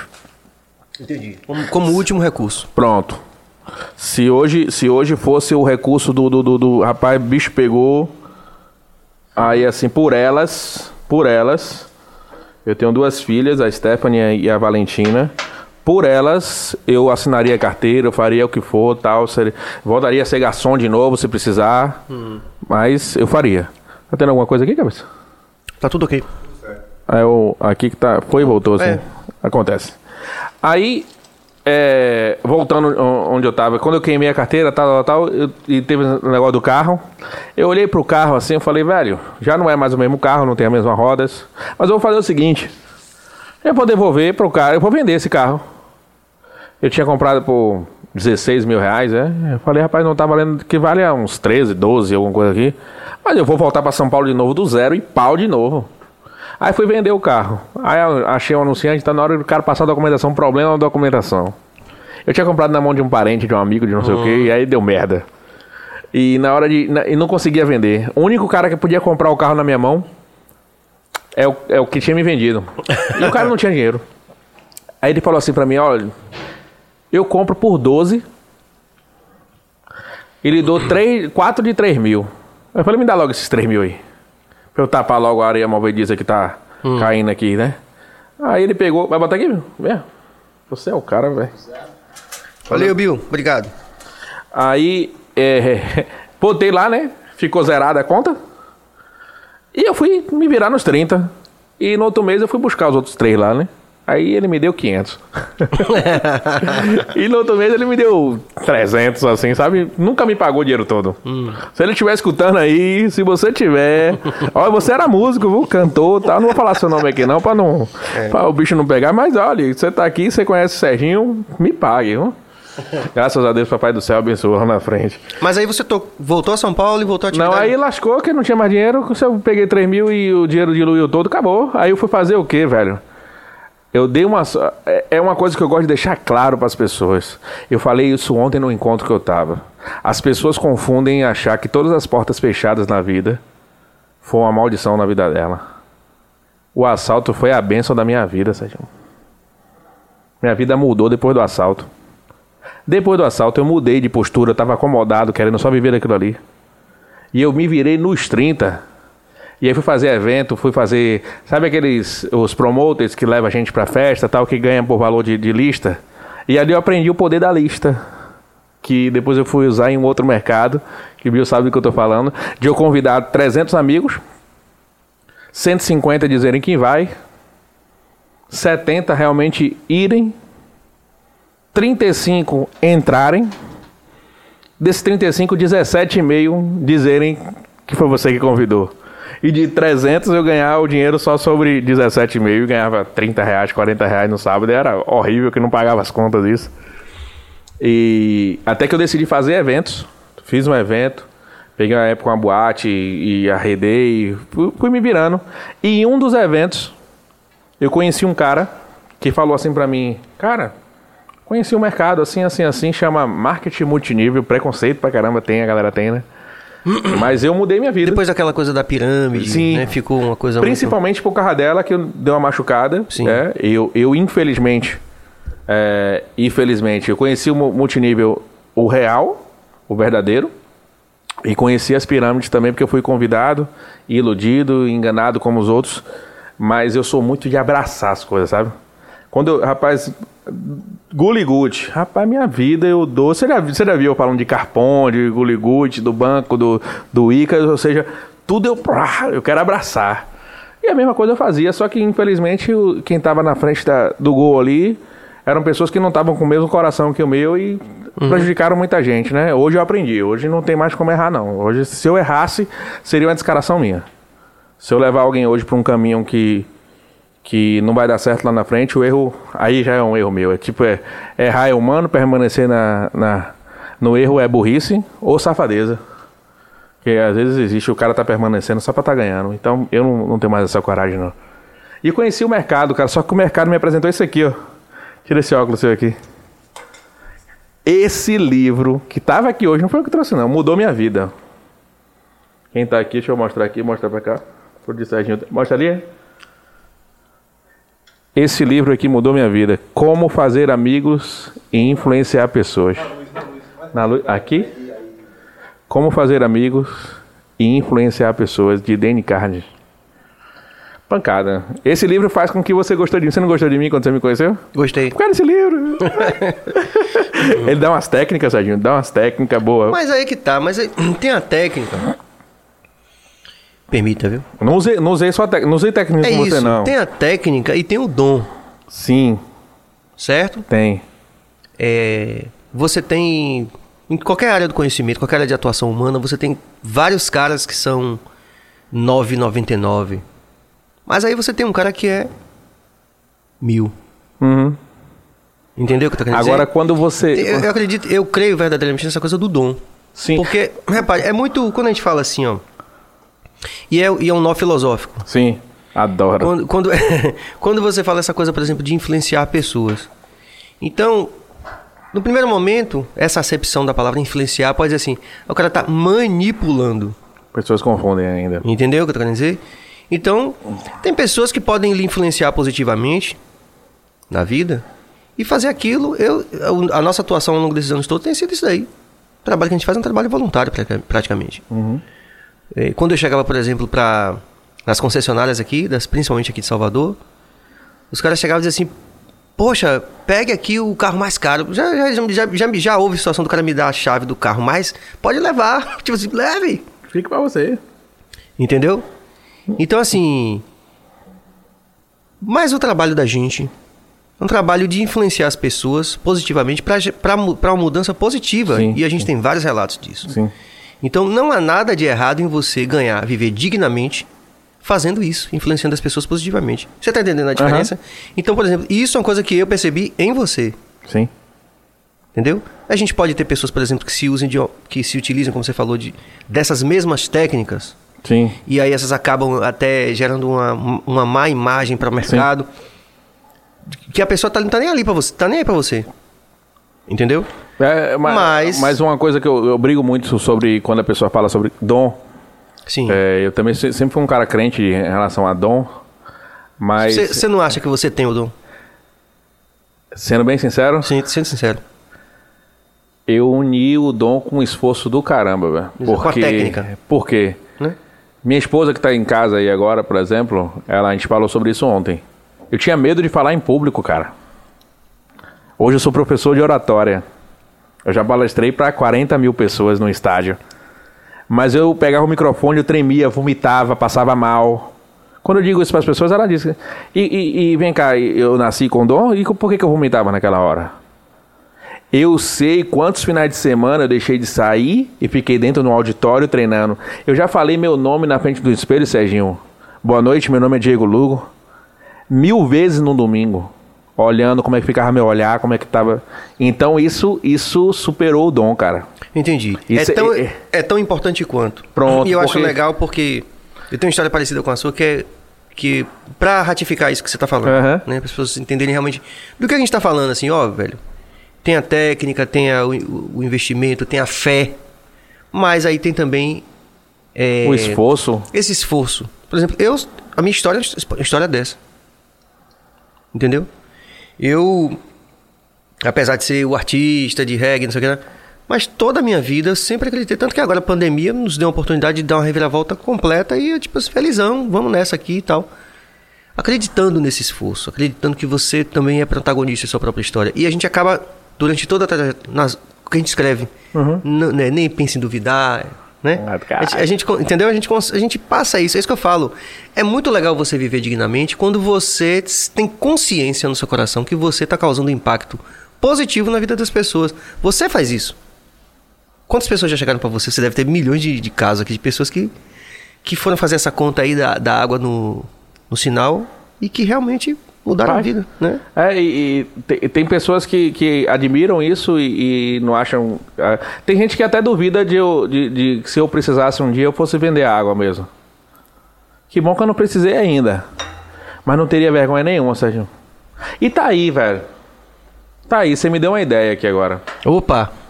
Eu vou fazer um quadro fazendo isso. Eu vou levar no meu Instagram. Eu, eu não sei se eu vou ajudar alguém que esteja vendendo, que eu gosto. Sabe que você já, você já viu na rua essa galera que é diferente, um pouco diferente, tipo um cara na sinaleira vendendo água, só que ele tá vestido de smoker. Que dá vontade de você parar pra comprar só por causa da parada do Que cara. gera né? uma onda, é. A galera não entendeu isso. Eu vou, eu vou fazer alguma parada, velho. Agora vendo, eu pim, veio uma luz aqui agora, eu vou criar um quadro por causa disso aqui e eu vou vender água a mostrar que dá, porque eu acho que dá. Eu acho que eu vou mostrar a nota eu comprando a 49 centavos, revendendo a 2, quanto é que fica. Porra. Aí. E eu acho que é importante a gente contar essas histórias, dar esse- esses depoimentos, porque, como você falou, você falou para meninos ali que estão terceiro ano, já escolhendo o que vão fazer da vida, né? Infelizmente. Porque E eu não aí? gosto de. Eu não gosto dessa taxação, não. Sim. Imagina, minha filha tem 15 anos, tá indo pro segundo ano agora. Ela tem que escolher o que ela vai fazer pro resto da vida, velho. Com 17. Ela não sabe nem o namorado que ela quer, velho. Desculpa o namorado Sim. dela, é um cara gente boa. Mas ela não sabe ainda nada da vida, pô. Ele que lute, né? Ele que lute. Contra o desejo do pai. Assim, a menina não sabe nem a roupa que ela veste, pô. Ela vai escolher com Sim. 17, 18 anos de idade o que ela vai fazer pro resto Eu da vida. também acho muito- A gente tem que mudar, velho. E nos países mais desenvolvidos, é bom você falar sobre isso especificamente, porque nos países mais desenvolvidos, eu até trouxe um exemplo essa semana aqui, falando de um menino brasileiro que foi para estudar na Flórida e que ele, ah, eu vou estudar álgebra. Aí alguém disse assim, ó, mas não é seu perfil, você quer fazer mesmo? Beleza, vou fazer. Em dois meses a escola tirou ele. A pro- Hoje já existe essa, essa, essa percepção já bem definida nos países mais desenvolvidos dessa coisa que você falou. Que às vezes encaixota o menino ali naquele negócio e que aquilo vai prejudicar Encaixota a é um vida. termo ótimo. É, É, colocou dentro de uma caixa mesmo. Exatamente, entendeu? Então eu sou também um outro exemplo disso. Aqui, todas as pessoas que estão na sala aqui são um exemplo disso, né? Pessoas que tiveram suas potenciali- potencialidades eh, na rédea até descobrirem que tinham um potencial muito maior e que foram, se jogaram nas coisas. O Serginho fazendo um podcast, É. né? Tipo, imagina se, pô, o pessoal só, só lhe rotula você cantar, você tocar, você impactar pessoas ali. Como é que você não impacta as pessoas com a conversa? Eu, eu, eu tô louco pra ver um podcast você sendo entrevistado, Serginho. Vamos fazer o nosso lá? Eu vou fazer. Pronto. Combinado? Eu vou entrevistar esse cara. Por quê? Porque, assim, eu sei que há um respeito muito grande no podcast Sim. você, você escuta mais do que você fala. E você não tem noção de quantas pessoas querem te escutar. É, acho que quem teve a oportunidade de te conhecer sabe quão, o quão inteligente você é. Você é um cara que estuda, você é um cara que é letrado, você é um cara que entende filosofia e tal. E, e talvez você consiga impactar as pessoas com o microfone sem precisar usar os, os tons Sim, a música em si, né? a música em si. Se bem que eu, eu gosto, né? Eu gosto. A gente finaliza aqui qualquer coisa, até tocando um aí, se precisar. E assim, eu, eu nessa, nessa, nessa carreira, que esse crescimento, essas coisas que foram acontecendo na minha vida, eu nunca, eu nunca deixei de, de, de, de crer, né? Nunca deixei de acreditar, de acreditar que eu ia chegar onde eu cheguei ou algo desse tipo. Mas não foi fácil não, Serginho. Não foi fácil não. E ontem, por exemplo, um encontro que eu tive com, com algumas pessoas, e foi um encontro é, religioso, não estou aqui para falar de religião, algo desse tipo, mas teve que envolver um, um- um ser superior para poder controlar tudo isso, né? Você imagina por quanto que eu passei, olha o que eu Sim. vivi, é, o auge do carro, a- a- o assalto, o crescimento, o desenvolvimento e tal, e tal, e tal. Com certeza alguém conduziu isso com muita força. Mas é muito fácil você, no momento que você está lá embaixo, você dar uma duvidada, né? Eu não sei quem segue, o que é que pensa tal. E eu cheguei a olhar pra cima assim e falar assim: não, não, não é possível. que você tá fazendo isso comigo? Que, que cruz pesada é essa que eu tô carregando? Então, eu, eu acredito que sempre foi ele, estava escrito, tá escrito.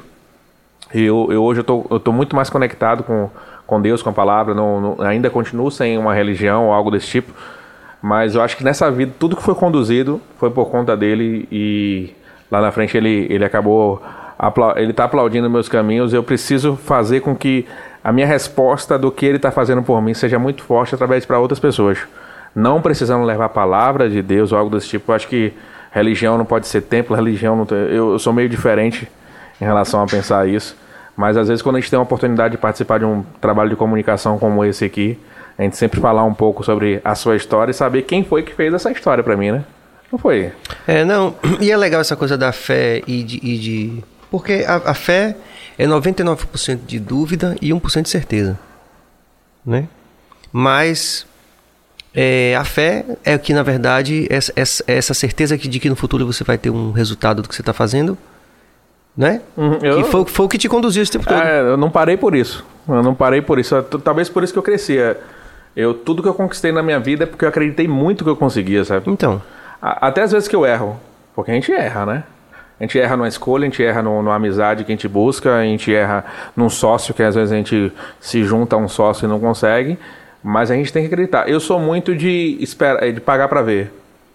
Eu acho que o, o brasileiro em si ele tem uma cultura já dele que ele é mais ele é mais pacato, ele é mais ele é mais seguro, ele gosta da coisa com mais certezas.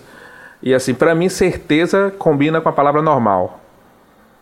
E estão pagando muito mal pra quem é normal aí. Aí eu prefiro ser anormal nessa Sim, hora, sabe? sim. Eu, os normais estão com salário muito baixo eu queria recuperar desse momento em que você conheceu essa pessoa que te falou sobre essa, sobre o mercado, né? esse mercado Sobre- financeiro. E aí esse esse mercado ele fez no começo não é fácil pra nada, nada na vida no começo é fácil. Você imagina um cara que não, não conseguia falar em público, um cara que nunca trabalhou com liderança, nunca conduziu ninguém e de repente ele tinha que cuidar de redes de negócios que cresciam e Exponencialmente. exponencialmente em um momento que você se destaca. Você ainda tem que ser reconhecido no palco, ou seja, você tinha que subir para poder falar e eu não falava em público, me escondia. E criei uma habilidade. E, e assim, mais uma vez, cresci, fui crescendo, me desenvolvi. E aí, como eu te falei, existem algumas pessoas que conduzem esses projetos para que não haja uma, um fim bom. E eu participei de uma empresa que não teve um bom fim. E isso prejudicou algumas pessoas, inclusive a mim. E você lembra que eu trabalhei na Skin Cariol? Sim, você falou. No pior momento da minha vida, comparado nesse novo ne- negócio, eu recebi a rescis... eu recebi, eu, colo... eu tinha colocado na justiça, porque lembra que eu te falei que a, a cervejaria o bicho pega? faca na caveira. A faca na caveira. Essa expressão ficou na cabeça. E eu ganhei a causa. Assim, eu, tipo, eu tava na lona, cara. Eu não sabia como é que eu ia pagar o escritório que eu tinha no outro mês, que eu ia ter que demitir todo mundo e tal. Eu recebo uma ligação, olha, Diego, sua causa saiu, sexta-feira seu dinheiro tá na mão. Quanto é mesmo? Não, você ganhou aqui, tirando da doutora, 174 mil reais. Isso, tipo, há 11 anos atrás. Oh, meu Deus do céu. Ô, Glória! Ô, Glória! e o que é que eu fiz com esse dinheiro? Errei de novo. Eu consegui fazer com que esse dinheiro ele saísse do meu bolso, tipo, em quatro meses. Todo? Todo. É o filme O Alto da Compadecida. Tô rico, tô pobre, tô rico, tô pobre. E assim, uma coisa, eu. Só que assim, eu já tava aprendendo a, a aguentar mais essas porradas. Sobrou uma grana, assim, tipo, sobrou 15 mil reais. E eu tava desenvolvendo esse, esse, esse mercado de, de marketing. E eu fiz uma escolha que poucos fazem. Com 15 mil reais, geralmente as pessoas falam assim, cara, eu vou reduzir meu custo de vida, eu vou tentar arrumar uma outra coisa, e vou tentar fazer com que esses 15 aqui se estique durante uns seis meses para eu ir vivendo. Eu investi 15 mil reais em curso, em mim, em um mês. Eu fiz um curso de oratória, fiz um curso de programação neurolinguística, eu fiz um curso de coach, eu fiz um curso de gestão de tempo, todos em 48 dias. Com 50 dias depois eu era uma outra pessoa. Sem dinheiro, mas eu era uma outra pessoa. Eu tinha muita ferramenta. Seis meses depois eu estava ganhando os 15 que eu precisava por mês. Depois foi 20, foi 30, foi 40 e assim. É, é aquela coisa. Você precisa estar tá preparado até mesmo para você. O seu, o seu, antes, da, antes do seu bolso crescer, sua mente tem que crescer o superior. Por isso que tem muita gente que ganha muito dinheiro e perde muito dinheiro. O cara ganha na Mega Sena. Mas a mente dele não estava preparada para ele ganhar na Mega Sena. O que aconteceu? Ele perdeu o dinheiro todo. Seu, sua mente ela tem que crescer antes do seu bolso. Então eu já fui um cara que nesse mercado já me possibilitou, tipo, pô, não gosto de falar muito de número não, mas eu, tipo, já ganhei 300 mil reais no mês fazendo negócio. Mas eu estava preparado. Hoje eu estou afastado desse, desse, desse tipo de mercado, de, desse, dessa formatação. Mas imagina se eu não tivesse feito aqueles cursos. O que fez, porque o curso de oratória, por exemplo, me colocou diante do palco para poder falar com mais seriedade, convencimento, a, não a manipulação, né? O, a Sim. influência. Uhum. Eu consegui colocar em prática. A PNL é minha vida, eu sou apaixonado. Meu e-mail tem PNL, mas eu sou apaixonado. Eu acho que a mente da gente é como se ela fosse um mapa. E que você pode desligar e ligar as chaves quando você quer. Tem gente que diz que não, mas é. Exemplo, vou te dar um exemplo. Serginho, você está muito feliz agora, está tudo dando certo aqui, a gente está num momento bacana, e o seu telefone toca aí agora, e você recebe a notícia que alguém faleceu, que você ama muito. Você estava muito feliz e de repente você ficou muito triste. Significa que existiu uma chave que foi ou seja, você consegue modificar o seu humor, você consegue modificar a sua energia. Por isso que, por exemplo, antes de vir para cá, eu sabia que eu ia ter que ter aqui um contato, teria que estar falando com pessoas, impactando pessoas. Eu vim com som alto no carro, vim escutando Adão Negro, vim escutando Criando Energia, eu vim, eu vim escutando e vim criando porque eu tinha que trabalhar minha mente para saber o que, que eu ia dizer, como eu ia dizer. E a PNL me ensinou isso, então isso fez com que eu conseguisse levar uh, alguns resultados interessantes na minha vida, algumas, algumas vitórias que eu tive na vida, ou seja, aí eu me, me, me destaquei, cresci em algumas empresas, até que eu conheci uma empresa que eu fui muito desafiado, amo ser desafiado, não sei você. Mas é uma empresa norte-americana que trabalhava com produtos que para o Nordeste, principalmente, minha equipe era Norte-Nordeste, né? Pessoal daqui, Lacaju, tal, Belém do Pará, Subia, Alagoas, Fortaleza. Para você vender um produto americano, vender um produto americano com valores assim, eu, eu não digo que é caro porque eles valiam a pena, mas um, um, um aquisitivo um pouco mais alto Tipo, você vendia um sérum de rejuvenescimento por 800 reais de, de 15 ml. Só Bill que comprava muito, por isso que ele. Ah, ele tem... usou em mim também uma vez esse negócio. Ah, usou o, o Ageless, né? Ó, temos mais convidados aqui. Aí, ó. Tudo bem, gente? Bem-vindos aqui, ó. Massa. Muito bom. É que eu não tinha visto ainda, eu tava aqui tão. Tá esse, ca... esse, cara é danado, viu? tava aqui viajando aqui em várias ondas. E, e, não, e essa empresa, o cara falou assim pra mim: como você vai crescer numa empresa nordestina, você com a equipe é, totalmente voltada norte-nordeste, e você vai trabalhar numa empresa que é norte, norte-americana, que a maioria das coisas roda entre o sul e fora do país. Eu falei trabalhando 10 vezes mais do que a galera do Sul, trabalhando 10 vezes mais do que os outros, enquanto o cara mostrava ah, o negócio para uma pessoa, mostrava para 10, enquanto o cara mostrava para 10, eu mostrava para 100. Foi lá que eu conheci esse jovem aí, o Bill. Bill era da minha equipe, lá vendia muito. Por isso que ele tá de barba hoje. Ele não tinha barba, isso aí foi muito colágeno hidrolisado, né? Vivo na área. Viu? né? Ah, rapaz, ele era garoto propaganda. Você não lembra que Bill, que Bill era careca, não?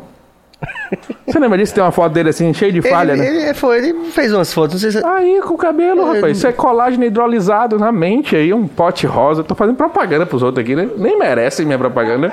Vou cobrar, viu? Você me você vou cobrar. Deixa eu fazer uma pequena pausa aqui para mais uma vez as pessoas que estão assistindo a gente aí, estão curtindo, se estão começando a acompanhar o nosso canal aí, é, inscrevam-se no nosso canal, deem like, comentem, ajudem o algoritmo a gostar da gente.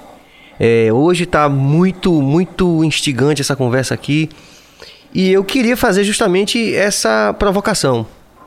Antes tem pergunta, pode ser. Ah, tem pergunta? Olha.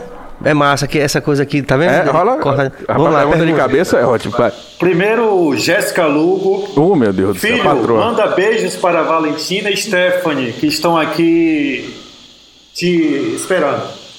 Beijo, meu amor. Beijo, minhas duas princesas. a Razão da minha vida. As forças do. E, amor, eu tô levando seu hambúrguer de camarão aqui, que minha mulher gosta muito de camarão. Tô levando. Tô- te amo. Tamo junto. Então, Outra, outra, outra. Mais uma. Raoni Menezes. Opa. Diego, se você rapidinho, pudesse rapidinho. resumir Esse cara, uma rapidinho, frase... cabeça. É porque cabeça tem baixo profundo. Olha como a gente vai ouvir. Quem tá em casa vai ouvir ele falando aí. Vai lá, de novo. Vá. É, se você pudesse resumir em uma frase algo que você impactasse a vida das pessoas que buscam algo mais, qual seria? Putz. eu tenho um livro. Mas vai lá. Cara, mas uma frase, velho. É. Porra, tem tanto, tanta frase, a mente ba- bata, bate tanto, mas, cara, se, se, se não chegou, se, se você não conseguiu vencer ainda, é porque o fim não chegou ainda, velho. Só desista quando for o fim de verdade. Eu tive que persistir muitas vezes na minha vida para poder vencer e hoje dizer, cara, eu fui lá e venci. Então, se você não conseguiu vencer ainda, é porque não é o fim. Essa seria a frase. Muito bom. Tem- porque tem a ver com isso que eu tô querendo te provocar agora, que é o seguinte. É, existe mais ou menos na sociedade, de forma difusa, essa concepção de que essa visão é, be the shark, don't be the bait, né? Tá dúvida é, pro povo. é, seja o tubarão, não seja a Ah, isca. Tá, tá É, que essa concepção é uma concepção essencialmente muito republicana demais. Existe, Sim. certo? É, e acho até engraçado que quando eu converso com os meus colegas de bancada, que eu digo que eu tô lendo é, o Roger Scruton lá da, da Inglaterra, né? Aham. Como ser um conservador. Sim. Aí os meus colegas falam assim, tô com medo de você, Sérgio. Porque você tem que rezar numa cartilha, assim, você não pode. Você não pode relativizar, você não pode criar empatia. Certo. E eu acho que você. Acho não, tenho firme convicção de que você trabalha muito com essa questão da empatia. Muito. Né? Então o que é que acontece? Existe mais ou menos difuso, pra mim que conheço muita gente de humanas, uma visão do tipo. Ah, eu não aprendi inglês porque é uma coisa muito imperialista. Eu tô falando de Serginho, graduado em letras, que é, né?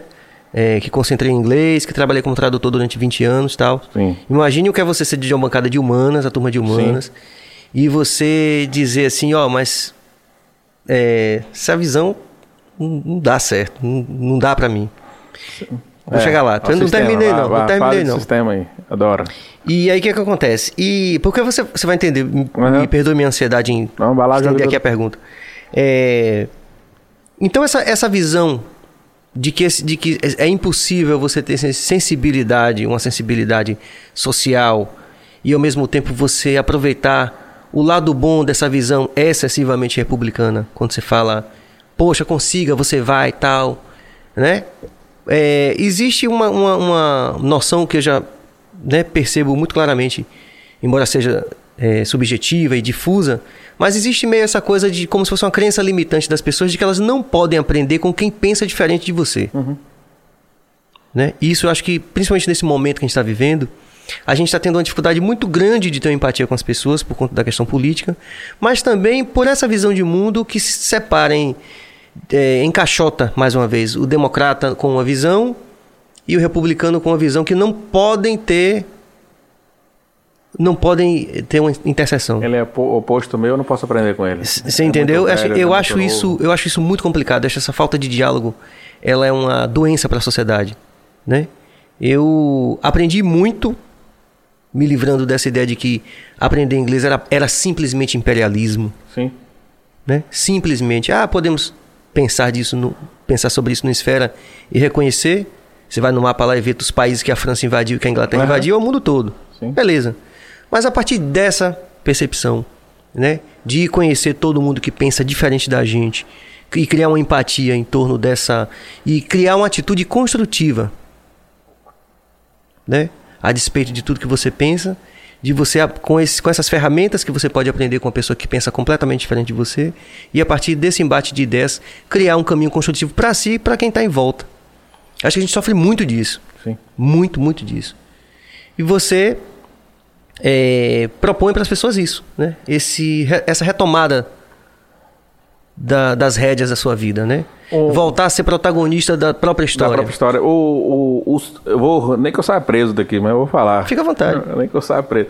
Mas o sistema, ele é canibal pra caramba, né, velho? Você, a gente cresce num ambiente, a gente, a gente aprende coisas desde pequeno a seguir um, um- caminho meio que com a mordaça mesmo, com, com uma coisa meio cepada na, na mente. Você tem que aprender aquilo ali. A gente, porra, você, você vai pra uma, pra uma Rede Globo da vida...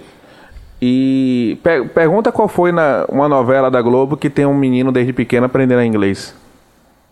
Qual foi a novela que teve um garoto aprendendo inglês?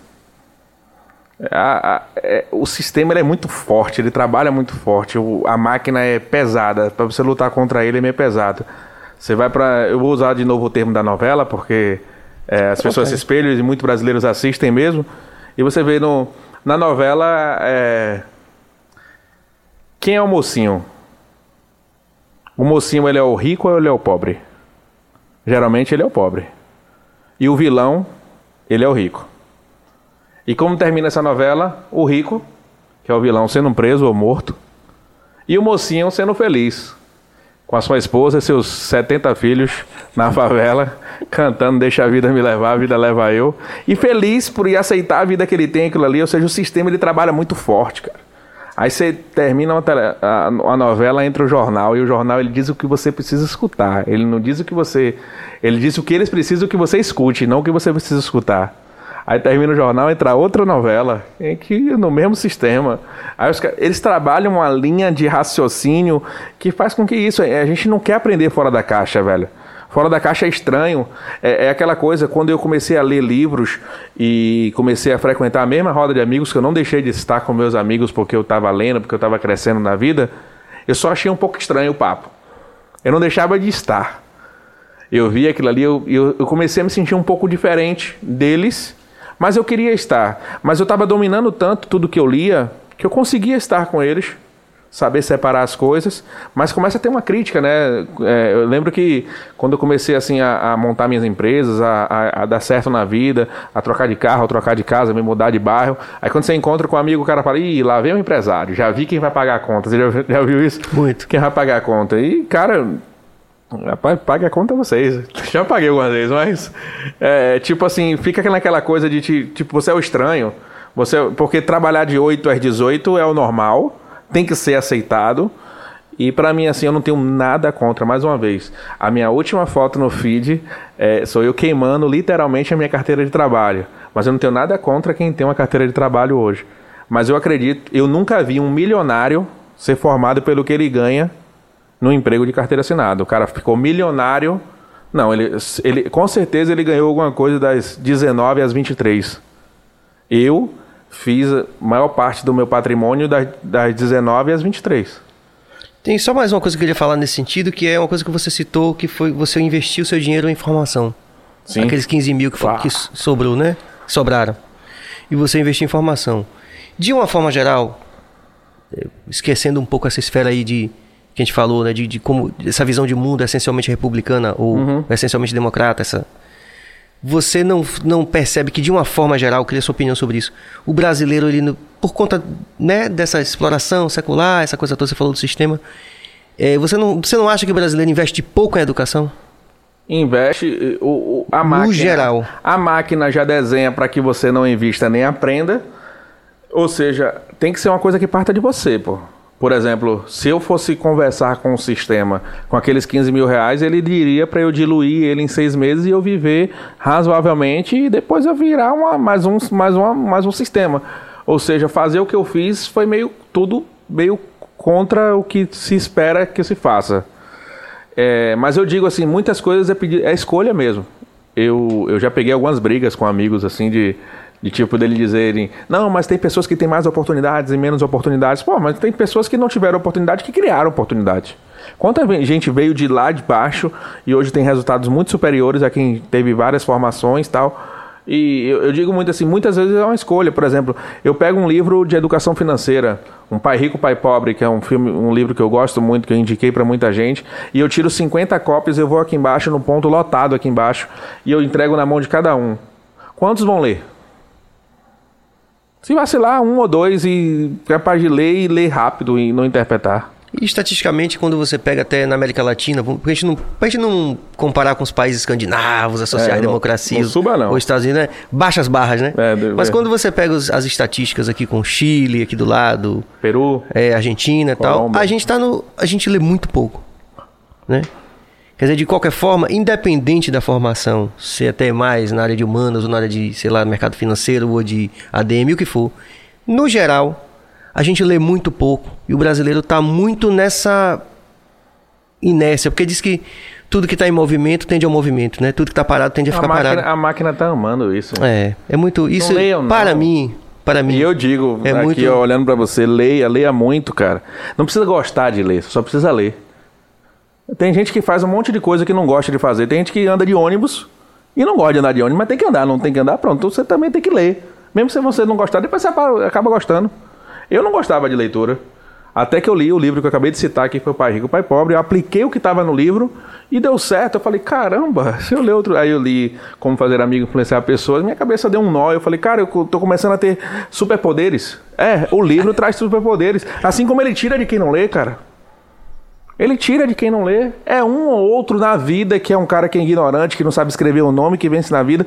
E tem gente ainda que estuda pouco e quer usar aquele cara como exemplo. Não, mas fulano ganhou dinheiro sem ter. Sem ter. Não sabe nem escrever o nome. Tá bom, velho. Fica esperando você ser o fulano, seu filho nascer como fulano. Não, velho. Se você, tá, você, você nasce num lugar que não tem muito não tem muita entrega, o sistema já luta totalmente contra você, torce para que você seja ignorante, faz uma, uma educação ignorante para que todo mundo continue naquela ignorância cego, bitolado. Tem gente que está com estudo e não está conseguindo emprego, imagina você sem estudo, por sem leitura. Aí você lê, você começa a pensar fora da curva. Por isso que eu sou, eu sou meio contra todo tipo de, de, de, de, feito muito quadrado. Eu falei, pô, minha filha, ela não vai conseguir escolher o que ela vai ser pro resto da vida dela com 18, 17 anos. A não ser que ela diga, velho, eu vou ser igual a você. Pronto, eu vou fabricar ela igual a mim. Se ela, o que ela quiser, ela vai ter, velho. Porque eu ralei tanto, eu não quero que ela seja mimada. Digo isso pra ela, tem tudo, mas não quero que ela seja mimada. Mas ela, eu quero que ela poder, possa fazer a escolha no momento que ela quiser, sabe? E hoje, mas como é que ela vai poder fazer a escolha se ela não buscou literatura? Minha filha, outro dia eu perguntei a ela, né? Tem 15 anos, a Stephanie. Eu falei, você quer ser o quê? Ah, eu quero ser psicóloga. Aí eu falei, e quem é que você conhece de psicólogo, psicologia? Ah, ah, ah, ou seja, ele está respondendo o que a máquina quer, né? Tipo, a primeira coisa que vem na vida, eu vi um, uma psicóloga que faz isso. Não, cara. Tem que entender mais, tem que ler. Eu tem também acho cedo para decidir. É muito, muito cedo, cedo, cara. É, é, é, meio. É meio é, imagina, você, você sai da escola, você tinha. Que até é engraçado, né? A hora aula na escola é 50 minutos. Como é que o. Como é que o aluno vai aprender isso? A hora do recreio é 20 minutos. Já tá confundindo a mente do, do, do, moleque ali. Tipo, a hora aula é 50 minutos, a hora do recreio é 20. É interessante a circularidade do conhecimento, porque o Domênico de Masi, que é sociólogo, né, hum. as referências no mundo todo, ele fala exatamente disso. Que a gente é a vida toda preparado profissionalmente para o que fazer nas horas que está trabalhando né? Uhum. Só que a gente nunca é preparado para as horas livres. Aí, de repente a pessoa tem tempo de fazer alguma coisa, não sabe o que fazer, está infeliz, não sabe o que fazer, né? Não, é, Quer dizer, é, é, é, é, holístico mais uma vez, volta aquela, aquilo que a gente está falando. O moleque acorda de manhã cedo, vai para a escola, não digo que não tem que ir, tá? Mas toca uma companhia, ele tem que entrar numa sala com portas, com grades, em que todo mundo está sentado e uma pessoa está de pé falando o que deve ser feito sobre algo desse tipo. Aí, num determinado momento, toca a companhia de novo e aquela pessoa da frente ela é substituída por uma outra que fala e ele manter-se sentado. E daqui a pouco você tem que ir para um intervalo e esse intervalo é curto e você volta do intervalo e depois você toca a companhia de novo, você sai. Rapaz, parece. parece aquela cadeia, coisa do... pô. Parece a cadeia. Tocou, tomou banho de sol, aí voltou para cá de novo. Pink Floyd, né? O Another Break on the Wall, né? Exatamente isso, essas imagens do, do clipe essa coisa, né? É, é e, e, assim, o que, eu, o, que, o que eu pretendo passar hoje no, no, nosso podcast aqui é que, assim, eu tenho certeza absoluta que eu tenho muito menos habilidades do que muita gente que está nos assistindo. Eu tenho as minhas, eu fui esforçado e sou esforçado para algumas coisas, mas, por exemplo, o meu inglês ainda é muito primário e deve ter alguém que está assistindo alguém aqui que domina inglês. Olha, eu, eu posso não saber outras coisas e tem gente que está me assistindo que sabe. Ou seja, se eu, até eu, eu, agora eu vou dizer, até eu venci, por que, que você não pode vencer, cara? Só que assim, para você vencer como eu venci, você vai ter que fazer muito mais do que os outros que têm hoje. Tipo assim, eu, eu, eu, eu fui competir com quem tinha mais habilidade e com quem tinha mais bala na agulha, sabe? Entendi. Então eu superei com esforço, foi o que a gente estava falando, superei com esforço. Mas só o esforço também não vai não. Então procure ter união de pessoas corretas, procure conhecer mais pessoas, aumente seu network. Esteja ao lado de pessoas certas. Vou envolver cabeça ali também, né? Conheça. Rapaz, eu troco qualquer quantia no banco por network. Porque a quantia no banco ela vai e volta. Eu já tive números enormes lá e já vi zerar também. Ou seja, vai e volta. Mas tem amizade quando ela é verdadeira, ela vai e fica. Porque eu vi no momento que os números estavam enormes, as amizades estavam enormes. No momento que diminuiu, diminuiu também. Deveria continuar, né? Então escolha bem as pessoas que você está do seu lado. A mensagem que eu posso deixar para vocês aqui hoje é: faça o que os outros não estão fazendo por mais tempo se dedique mais, porque as outras pessoas, seja fora da curva, e para ser fora da curva, é, é, faça, faça, faça com que as outras pessoas pensem que você é louco, cara.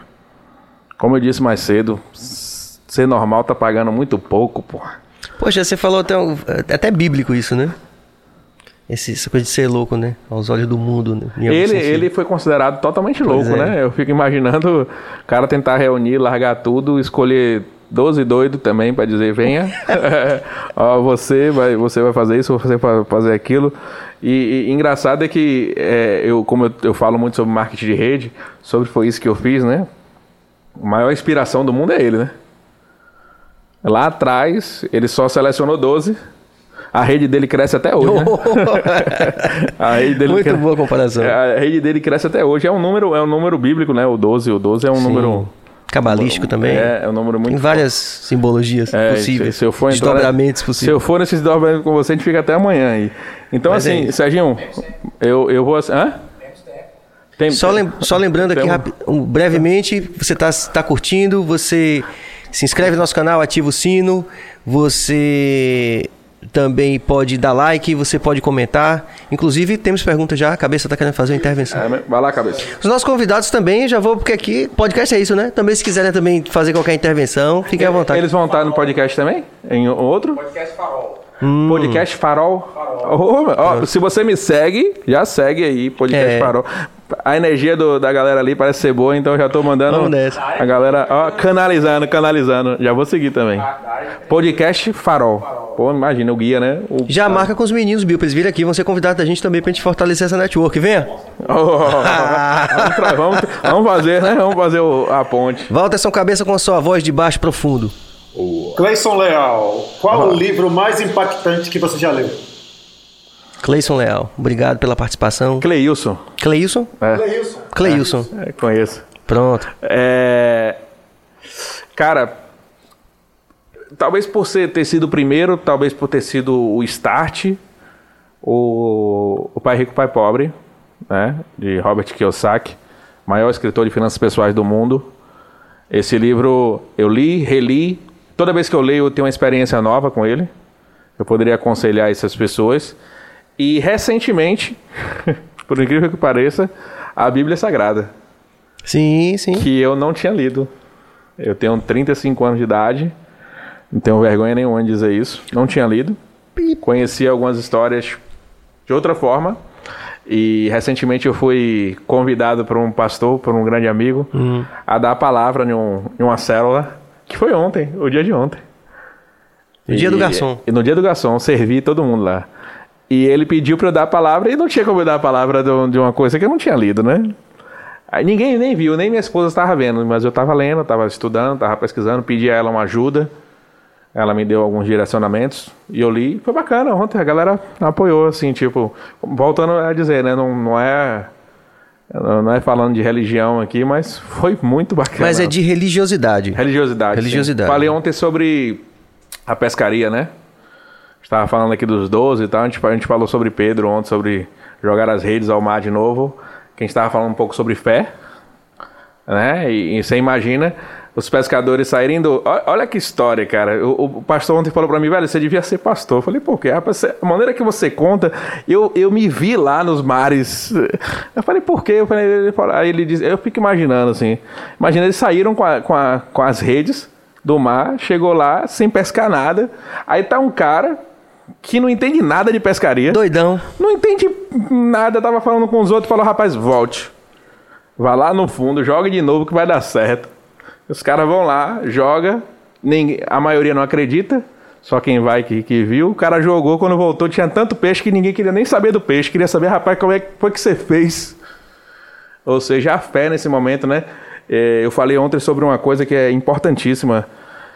Muitas vezes a gente pensa em não fazer algumas coisas e a gente recebe algum direcionamento, ou ouviu alguma coisa, ouviu e a gente não quer fazer por a gente ter medo. E eu gosto muito de dizer que tudo que a gente faz na nossa vida, tudo que a gente determina fazer e que é permitido, tudo que Deus permite que a gente faça, é porque Ele me deu o direito de fazer, cara. Eu usei um. E ficou forte ontem, a galera gostou muito. É, foi um estudo que eu fiz através de um cara que eu sigo, que eu amo, sou apaixonado por, pela forma dele conduzir. E ele disse assim: "Qu- quantos de vocês já tiveram um cofrinho? No caso, um cofre de. Com, ou com seu filho, você fala assim: não, isso aqui é para nossa filha. Vamos juntar o cofrinho aqui. E a situação apertou. E você teve que recorrer ao, ao cofrinho. Vamos quebrar o cofrinho, porque quanto é que tem aí? E, ele só, e o pai só pode buscar no filho, só pode buscar no cofre do filho o quanto tem de dinheiro, porque foi ele que depositou. Então, o é, Papai do Céu ele só vai pedir a você aquilo que ele tem certeza que você tem, porque foi ele que colocou ali para você, sabe? Então toda vez que alguém, que Deus lhe pedir, lhe der uma visão, lhe der um sonho, eu tenho uma meta de ter isso. Tem, tem gente que gosta de diminuir o sonho dos outros, né? Cara, se esse, se esse sonho foi colocado dentro da sua mente, dentro do seu peito, é porque ele pode ser realizado, cara. Ele pode. Você pode estar servindo mesas em São Luís do Maranhão e depois ser dono de um banco digital. Ó, criticaram pra caramba isso. Rapaz, o garçom agora virou dono de banco. Nem sou mais dono. Já eu passei o cargo. Agora eu trabalho para expandir o banco. Mas muita gente chegou a falar isso. Ah, o cara vendia ar-condicionado na insinuante, agora tá aí dizendo que é banqueiro. Não é nem bancário, é banqueiro. Banqueiro. É, porque o bancário é quem trabalha no banco, né? Sim. E assim, ou seja, quando ele permite, cara, e ele permite, ele coloca. Se você vai dormir hoje, você tem um sonho, não é à toa, não, cara. Não é à toa, mas não é à toa, mas nem, a, nem não é. É, Deus é bom. O Deus é tempo bom. todo. O tempo todo. O tempo- Tem mais pergunta? Olha, fale daquele jeito ali que, tipo, pô, o cara tem Adriana Urpia, você urpia. indicaria alguma litera- literatura sobre PNL? Cara, é, eu, eu não indicaria PNL diretamente se a pessoa não tiver hoje algum estudo sobre PNL, porque ela pode acabar confundindo. Mas eu vou indicar um cara, vou indicar uma pessoa que eu gosto muito, a forma do coach dele, que ele é um grande, uma grande referência para mim hoje, e talvez a partir dele você queira eh, se aprofundar um pouco mais em PNL por conta dele, que é o Anthony Robbins, o coach dos coaches. né? É um, tem, um, tem um documentário que está na, na Netflix dele já tem um bom tempo, se chama Eu Não Sou o Seu Guru. É um show que ele faz, um evento que ele faz, que é um final de semana lá nos Estados Unidos, que é até uma meta minha, né? Para ir. O meu inglês, ele é, ele é primário hoje, mas eu preciso que ele se torne secundário, que ele cresça. Estou com um professor aqui. Na... Minha mãe é professora de inglês, aposentada. E, ou seja, casa de, casa de espeto, ferreiro de pau, e não pode de, ser assim? Casa de ferreiro, espeto de pau. Casa de Aí eu tenho que mudar isso. Casa de ferreiro, espeto de aço. Tem que, tem que mudar isso, que isso é crença limitante, viu? Vamos e, lá. Anthony Robbins. Ah, ah, tá bom. Pode falar das marcas aí. É a primeira a gente... que a gente acabou não falando foi aqui. Fale aqui desse.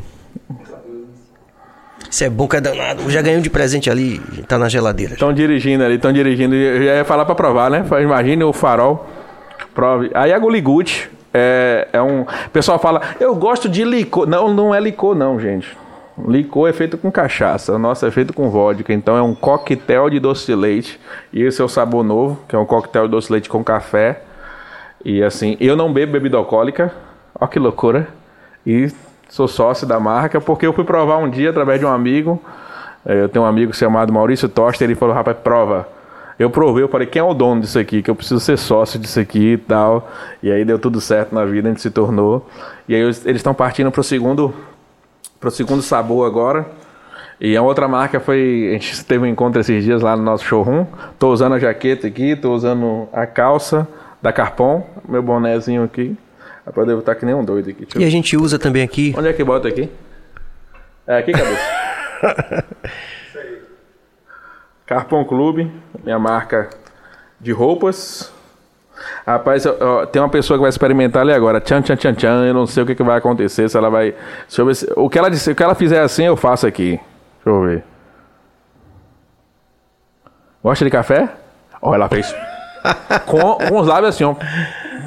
Então, aprovado. Não, é bom mesmo, é bom mesmo. Ela já tá instigando até quem tá dirigindo. Mas ó, o teu alcoólico é bem baixinho, tá? 8,8. É zero, não pode não, né? A gente usa o Waze. Qualquer coisa liga pra. Ah, mais, mais amigo de polícia que esse cara aqui. te livra de qualquer blitz. E não, eu... mas isso é até legal a gente falar porque. É, um pouco passa pela crença limitante também do que é um artista de reggae, né? É. Eu acredito tanto. um artista de reggae, amigo dos polícia, é, é isso, tocou porque no, no, no camarote. Toquei no camarote da Polícia Militar. Tenho foto com, com o antigo comandante, que é o comandante Anselmo. O, o novo comandante não conheço ainda, mas vou conhecer. Você fez eles botarem um? Todo mundo dançou e cantou lá. Vamos botar um, me deixa botar um. Mas é isso, porque a gente. Basicamente, qual é a lógica? Não é a lógica mercadológica, inclusive, porque no final das contas, muita leste é oeste. Sim. É, é empatia e respeito. Sim. A mensagem da gente é muito clara nesse sentido. E independente de onde a pessoa esteja, do, do ponto da sociedade, muitas pessoas entendem, então. Não, tem, tem, tem alguns Mas é uma quebra de paradigma do que deve ser um artista de rap. É, tem alguns artistas que tem muito isso, dessa rivalidade ou algo desse tipo, tipo, quando bate de frente com a sociedade. Tem, tem gente que. Tem gente que tem a linguagem diferente das outras. Eu, eu a gente estava conversando, a gente falou sobre a questão do canário. Do Igor, Sim, né? do Igor. O Igor é mais faca na caveira. Sim. Mas hoje ele acaba tendo amizades perto, perto disso, é a forma com que ele faz. É, é, é um, é, seria um podcast que eu queria ver. Você com. Tenho que falar com o Igor. Com o Igor. Ele, né? ele me convidou para gravar um, na pandemia um álbum muito interessante dele, onde ele passeava por estilos diferentes do que ele faz normalmente. E aí ele me convidou para gravar um reggae assim também. E eu fui gravar com ele e tal. Mas o melhor de tudo isso que tem a ver com o que a gente está conversando aqui, não foi nem a gravação, que ficou muito bonita. É, foi que eu tive pela primeira vez a oportunidade de conversar com ele, como eu estou com você aqui. Ah, legal. E eu tenho falado muito essa coisa da empatia. Tá faltando empatia ao povo brasileiro também. Não é tá, só lei, demais, não, é só, não é só formação acadêmica, não, ou, não, ou leitura. É. Tá faltando, tá faltando algumas coisas. Essa pandemia foi para mostrar muitas coisas. Igualdade em algumas coisas e uma, uma, uma parte meio insana de outras. Sem dúvida. Eu, eu tô acompanhando a rede social, outro dia eu postei, né? É... Quando eu posto alguma coisa de Deus, eu tenho 700 curtidas. Quando eu posto alguma coisa de meu negócio, eu tenho 38 curtidas. Quando eu posto de política, eu tenho 2.300 curtidas. Quando eu corto uma polêmica, eu tenho não sei quantas mil. Velho, a galera tá. Outro dia eu fiz um post com, com Lula atrás de mim, Sim. No, numa tela verde, e botei aquela música. Me diz que eu sou o seu erro, mas que erra todo dia. Sim. Cara, pra que, que eu fiz isso? Eu não conseguia nem mais usar meu Instagram. Só que assim, Eu, eu- a única coisa que eu escrevi foi que comece o mimimi. Hum. Mas por quê? Porque faltava, falta muito no brasileiro interpretação, cara. Tipo, uns interpretaram que eu tava apoiando o Lula, outros interpretaram que eu tava dizendo que ele era um erro. Ou seja, eu joguei pra isso. Mas aí, velho, o pau quebrou nos meus comentários. Um queria bater no outro. Se pudesse ele voar de um comentário pro Não, outro. às ele vezes você consegue até dialogar com uma pessoa que pensa diferente de você, acontece com você, mas entre eles eles começam a brigar também. Mas eu vou lhe dizer, teve uma coisa que me deixou chateado. E só que durou 10 segundos a chateação. Hum, o cara botou assim: ah, a sua forma política de pensar é diferente da minha. Você perdeu um seguidor. 3, 2, 1. Aí eu fiquei chateado durante 10 segundos. eu falei, rapaz, não é possível que eu tô lendo isso aqui, não, cara. Eu Tá falei, não. tudo muito rasteiro, né? Rapaz, eu De perdi. uma forma geral. É, eu, eu- propositalmente eu perdi uns 600 seguidores. né? Depois desse post. É, aí depois eu fiz uma continuidade, aí ganhei de 600, converteu.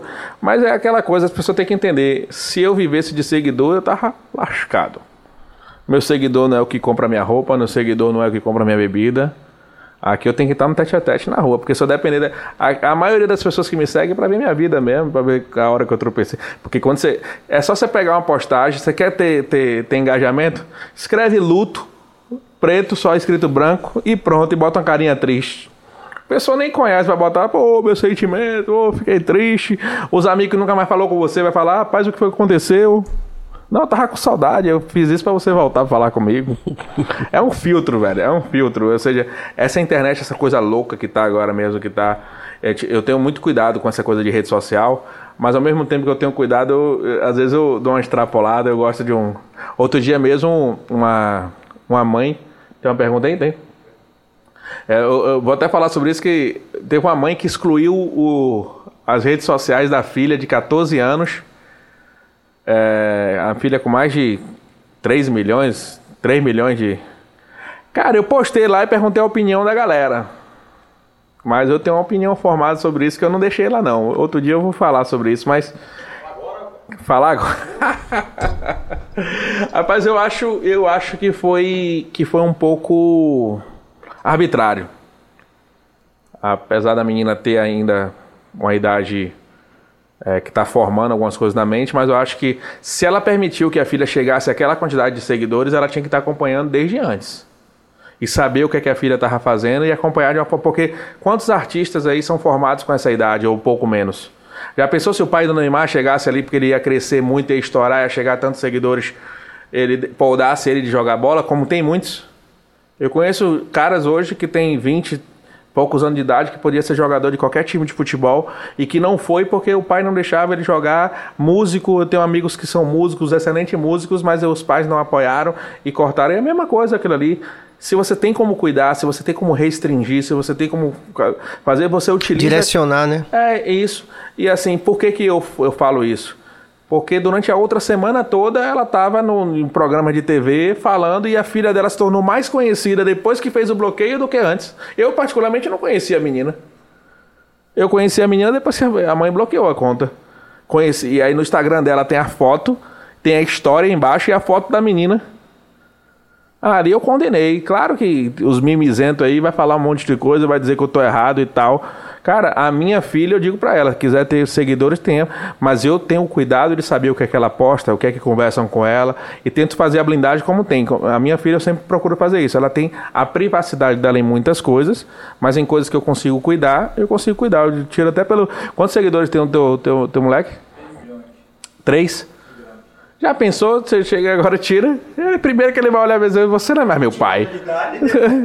você não é mais meu pai. Se você fazer um negócio desse bloqueado. né? É, é, e às vezes, assim, tipo, claro que tem pais que utilizam isso como uma máquina de fazer dinheiro, né? Meu filho, meu filho tem 3 milhões, eu vou fazer dinheiro porque a publi e tá, tá, tá, tá, tá, tá, tá, tá, tal. Você tira lá a cantora lá, a menina, a Melody, né? A menina cantava parecendo um, um, um golfinho fazendo barulho no mar. Fazia os falsetes dela que ela acha que é falsete. Ou, se tiver me ouvindo, que vem, rapaz. Tô aqui pra isso, não preciso do, de você. E assim, e os pais exploravam pra caramba isso. Aí sim, aí eu apoio que tem que ter um pouco mais de controle. A menina tinha 7, 8 anos de idade, o short dela parecia uma calcinha, sabe? Então é meio. É meio sinistro isso, mas sobre esse caso dessa menina, eu não conheço a fundo, eu acho que para qualquer coisa, para eu julgar qualquer coisa 100%, porque as pessoas estão muito isso na rede social hoje. Elas pegam aquilo ali, o que ela Não acha. lê nem e- o texto que você bota, né? é, é, Não interpretação zero, e, ah, destrói, mete o pau e quer falar e acha que o que tá falando é certo. O que eu tô falando aqui, eu não sei se eu tô certo, cara, mas é a minha visão. Só que assim, eu espero não machucar ela. Não vou chegar na- na- no Instagram dela e vou desculachar a mina. Vou te bloquear, você devia ser presa e tal, tal, tal, tal, tal. Então, como eu vi muito, né? Tá certíssima e tal, tal, tal, tal. Agora, assim, é uma hipocrisia danada, cara. É uma hipocrisia gigantesca. Eu vi a minha menina lá botar, tipo. é, ah, é, tá certíssima. Se fosse minha filha, eu faria o mesmo. Será? Mas será mesmo? Será? Tem esse meme, né? Mas será mesmo? Oh, meu Deus. É, Tem mais cabeça. Joga cabeça. Isso aí. Lena Gomes. Opa! Trabalho, fé e sorte é o caminho do sucesso? Trabalho, fé e sorte. Cara, eu acho que na, na ordem, na- em outra ordem. Por né? favor. Fé, trabalho e sorte, né? Eu acho que sempre eu tenho que. eu- se eu não acreditar, eu não consigo trabalhar da forma que eu trabalho. Então tenho que ter fé. Ter fé é acreditar em algo que ainda não existe, né? Então, primeiro, se eu tiver fé, eu acabo trabalhando melhor. Quando eu trabalho mais, eu tenho mais resultado. Quando eu tenho mais resultado, eu colho mais e crio esse ciclo. Então, em ordem inversas, é como se eu tivesse colocado, né? Deus, família e trabalho. Para mim seriam as três palavras. Mas utilizando essas três palavras suas, eu só modificaria só isso. A fé, ela teria, que- teria que vir antes. Eu não consigo, eu não consigo trabalhar em algo que eu não tenho fé. Talvez por isso que eu tenha queima- queimado a, a, a carteira de trabalho, né? Eu trabalhar, fazia, eu, eu tinha trabalhos que eu não acreditava no que eu estava fazendo. Tanto é que, tipo, eu sou sócio da Guliguti, eu não bebo bebida alcoólica, mas eu bebo Guliguti, então eu bebo bebida alcoólica agora. É a única bebida alcoólica que eu bebo na minha vida. Até para vender isso, não, não teria como eu, eu pedir para ela provar ali se eu não tivesse provado antes. Eu estaria. Tipo, é, é- é o traficante. que, né? É o traficante que vende a cocaína sem ele usar, porque ele sabe que se ele entrar naquele ramo, ele Mas se é, perde. como eu te falei, a leitura de Tim Maia para o Brasil é um pouco diferente, né? Em relação a isso aí. Tem uma frase clássica dele. Diga, Flávio. Não, eu não me lembro exatamente, eu vou trazer depois aqui numa. Vou deixar postado no, no nosso Instagram lá do BaiaCast. Tem mais alguma coisa aí, cabeça? Tá tranquilo. Pronto. Meu amigo Diego Lugo. Muito legal, velho. Uma- antes de tudo, um aprendizado, viu? É, Acho que um legado que pode ser. Certamente ficará dessa nossa conversa aqui. É essa perspectiva, né? De, de a gente ouvir e ouvir para aprender, né? E você trouxe uma contribuição para nós muito relevante, tenho certeza que para muita gente que está vendo, né? Você vê pela interação da galera aí. E eu espero que a gente possa é, engendrar todos os nossos planos, fora que a gente falou em off aqui, e seguir em frente, porque existe uma interseção muito grande né, dessa, dessa visão de mundo que é positiva, de causar um impacto positivo na vida das pessoas. Eu posso lhe dizer que você é abençoado. Quando a pessoa fala assim, meu minha mãe diz, meu filho, Deus te abençoe. Aí você fala assim, minha mãe, eu já sou abençoado. Né? Quer dizer, aí o que, que você faz? Eu só agradeço. Só agradeço. Né? Gratidão sempre. E por isso que em nome de toda a equipe do Bahia Cast aqui, Walterson Cabeça na técnica, Bio na produção, agitos gerais e eventuais bisbilhotices da vida alheia para exploração comercial do podcast. Ah, isso é bom. hein? E, e- e em meu nome também, né? Porque eu tô aqui na frente das câmeras. Meu sempre nosso ídolo. convidado. É, a gente Se lhe você- agradece muito. Se você não cantar pra mim hoje. pode cantar? É porque tem um negócio que pode derrubar, né? Não, mas diz que tem uma forma aí que canta que não derruba, não. Só se ele não for uma música sem. Quando a gente terminar aqui, eu vou pegar esse violão aqui de Bill. Mas sabe, sabe por que eu te pedi um, um cantar? Porque eu podia, quando finalizar aqui, eu É. pedi pra você cantar, né? Tá. Mas sabe o que é, que é legal? Na minha rede social hoje tem pessoas de várias idades.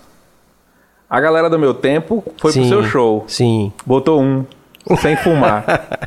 é aquela coisa, eu digo muito, sou caretíssimo, eu sou careta, eu fazia rave e nunca usei droga na minha vida. Eu fazia rave e nem bebia bebida alcoólica, bebia água, e vai acreditar. Tem banda de, de, de, de reggae que a galera não fuma, né? Pois é, no nosso caso. Né? Tem até uma história, tem uma história engraçada que quando a gente fizer também o nosso. Trouxe as meninas do Ponto de Equilíbrio aqui, ou lá em São Paulo, é Sim. o plano, lá no maio, no, no festival lá que a gente vai fazer. Eu vou pedir pra Bentes contar essa história, que a gente uma vez meio que, no começo, assim, a gente dividiu um camarim e ele falou, ó... Ó, mas que banda de reggae é essa que não fuma maconha? tipo... Quem são vocês? Eu não posso confiar em vo- vocês. Quem são vocês? né? Eu não vou ouvir um som de um regueiro que não fuma um baseado, tá? Pois é, é aquela Deve coisa ter do- rolado esse preconceito pesado, rolou, né? rolou, em algumas situações. Mas hoje a gente tá super, super maduro, super amigo, se respeitando muito Não, mais. e tá aí tudo certo. falando disso, assim, tipo, tem gente na, na, na, na minha rede social que deve estar curtindo o papo, mas que não conhece, seja, talvez curta a música, Sim, sim. mas não sabe quem é. Por isso que eu tava pedindo. Principalmente pela minha condição de camaleão, né? Eu mudo de visual. Isso, Ont- é. Ontem, por exemplo, a gente bombou, o pessoal tava falando pra caramba, porque foi a primeira vez que, que, eu, que eu. Ontem não, no dia de Maiara, na terça. Porque foi a primeira vez que eu apareci assim, Careca. cabeça de pele. É, eu lhe conheci cabeludo. Então eu né, sou velho? muito camaleão. A idade chega, né, velho? Eu lhe conheci. E assim, quando eu peço pra. Porque as- tem gente. Eu, eu geralmente eu já desmarquei em alguns sons meus, eu de Sim, manhã no carro e tal. E a galera curte. Só que a galera não sabe quem é. É. Não sabe quem é o som. Aí eu falei, pô. Será que eu vou pra esse podcast? Ele tem que cantar um, uma, umas duas. Pode fazer um poporri pra galera saber quais são as músicas? Aí como, é- como é que faz? Você conhece essas habilidades pra, pra live não cair? É, não pode porque tá tudo editado, aí vai, eles vão derrubar. Eles derrubam. Ó, só vou escutar depois. Ó, eu, eu vou daqui pra casa. Eu vou daqui pra casa pelo Insta. ouvindo. Ah, pelo Insta faz? Então quando terminar, faz a gente vai fazer no Insta. Então tá beleza. Valeu. Então já terminou, na verdade, né? Então, não. Eu, em nome de toda a equipe, eu quero te agradecer mesmo de coração, dizer que Obrigado, foi muito produtivo, muito, aprendi muito. é, e espero que não demore de você voltar, porque eu tenho certeza que tem mais histórias e muita gente vai querer saber de mais histórias de, de sucesso e de superação que você Eu produziu fazer- na vida eu vou das fazer pessoas. logo aquele convite, né? Tá na hora de eu devolver Tu- o podcast. Pronto. A gente já tem um local já que já tá aguardando por você. E A réplica? A réplica, porque tem gente que quer ouvir esse lado filosófico seu, essas histórias. Agora sim, as minhas perguntas vão ser bastante capciosas, sabe? Que esse camarim, eu tenho eu, família de música, eu sei como é que funciona. Eu quero entender essa realidade também. O meu irmão, sempre eu resenho com ele e tal, que é uma pessoa que eu quero te apresente, te apresentar em breve aí, Adriano. Sim. E talvez a gente faça lá, lá no estúdio dele. Talvez não, faremos. Faremos, então pronto, tá desenhado, vai ser Adriano. Segura o teu negócio aí, segura o teu rojão aí. Depois a gente vai conhecer o podcast do pessoal ali. Podcast Farol, não esqueci. Não esqueci o podcast Farol. Ó, obrigado pela presença aí. É. Valeu mesmo. E assim, obrigado a vocês, Bill, pelo convite, tamo junto. Obrigado até, até o final aí. Cabeça, competência em pessoa ali. Tamo junto. Como sempre, viu? Aí ele, ele, não, ele chega quietinho, né? Pegou minha câmera lá e eu falei, rapaz, o cara faz tudo, ainda é fotógrafo, ainda é cinegrafista e tal.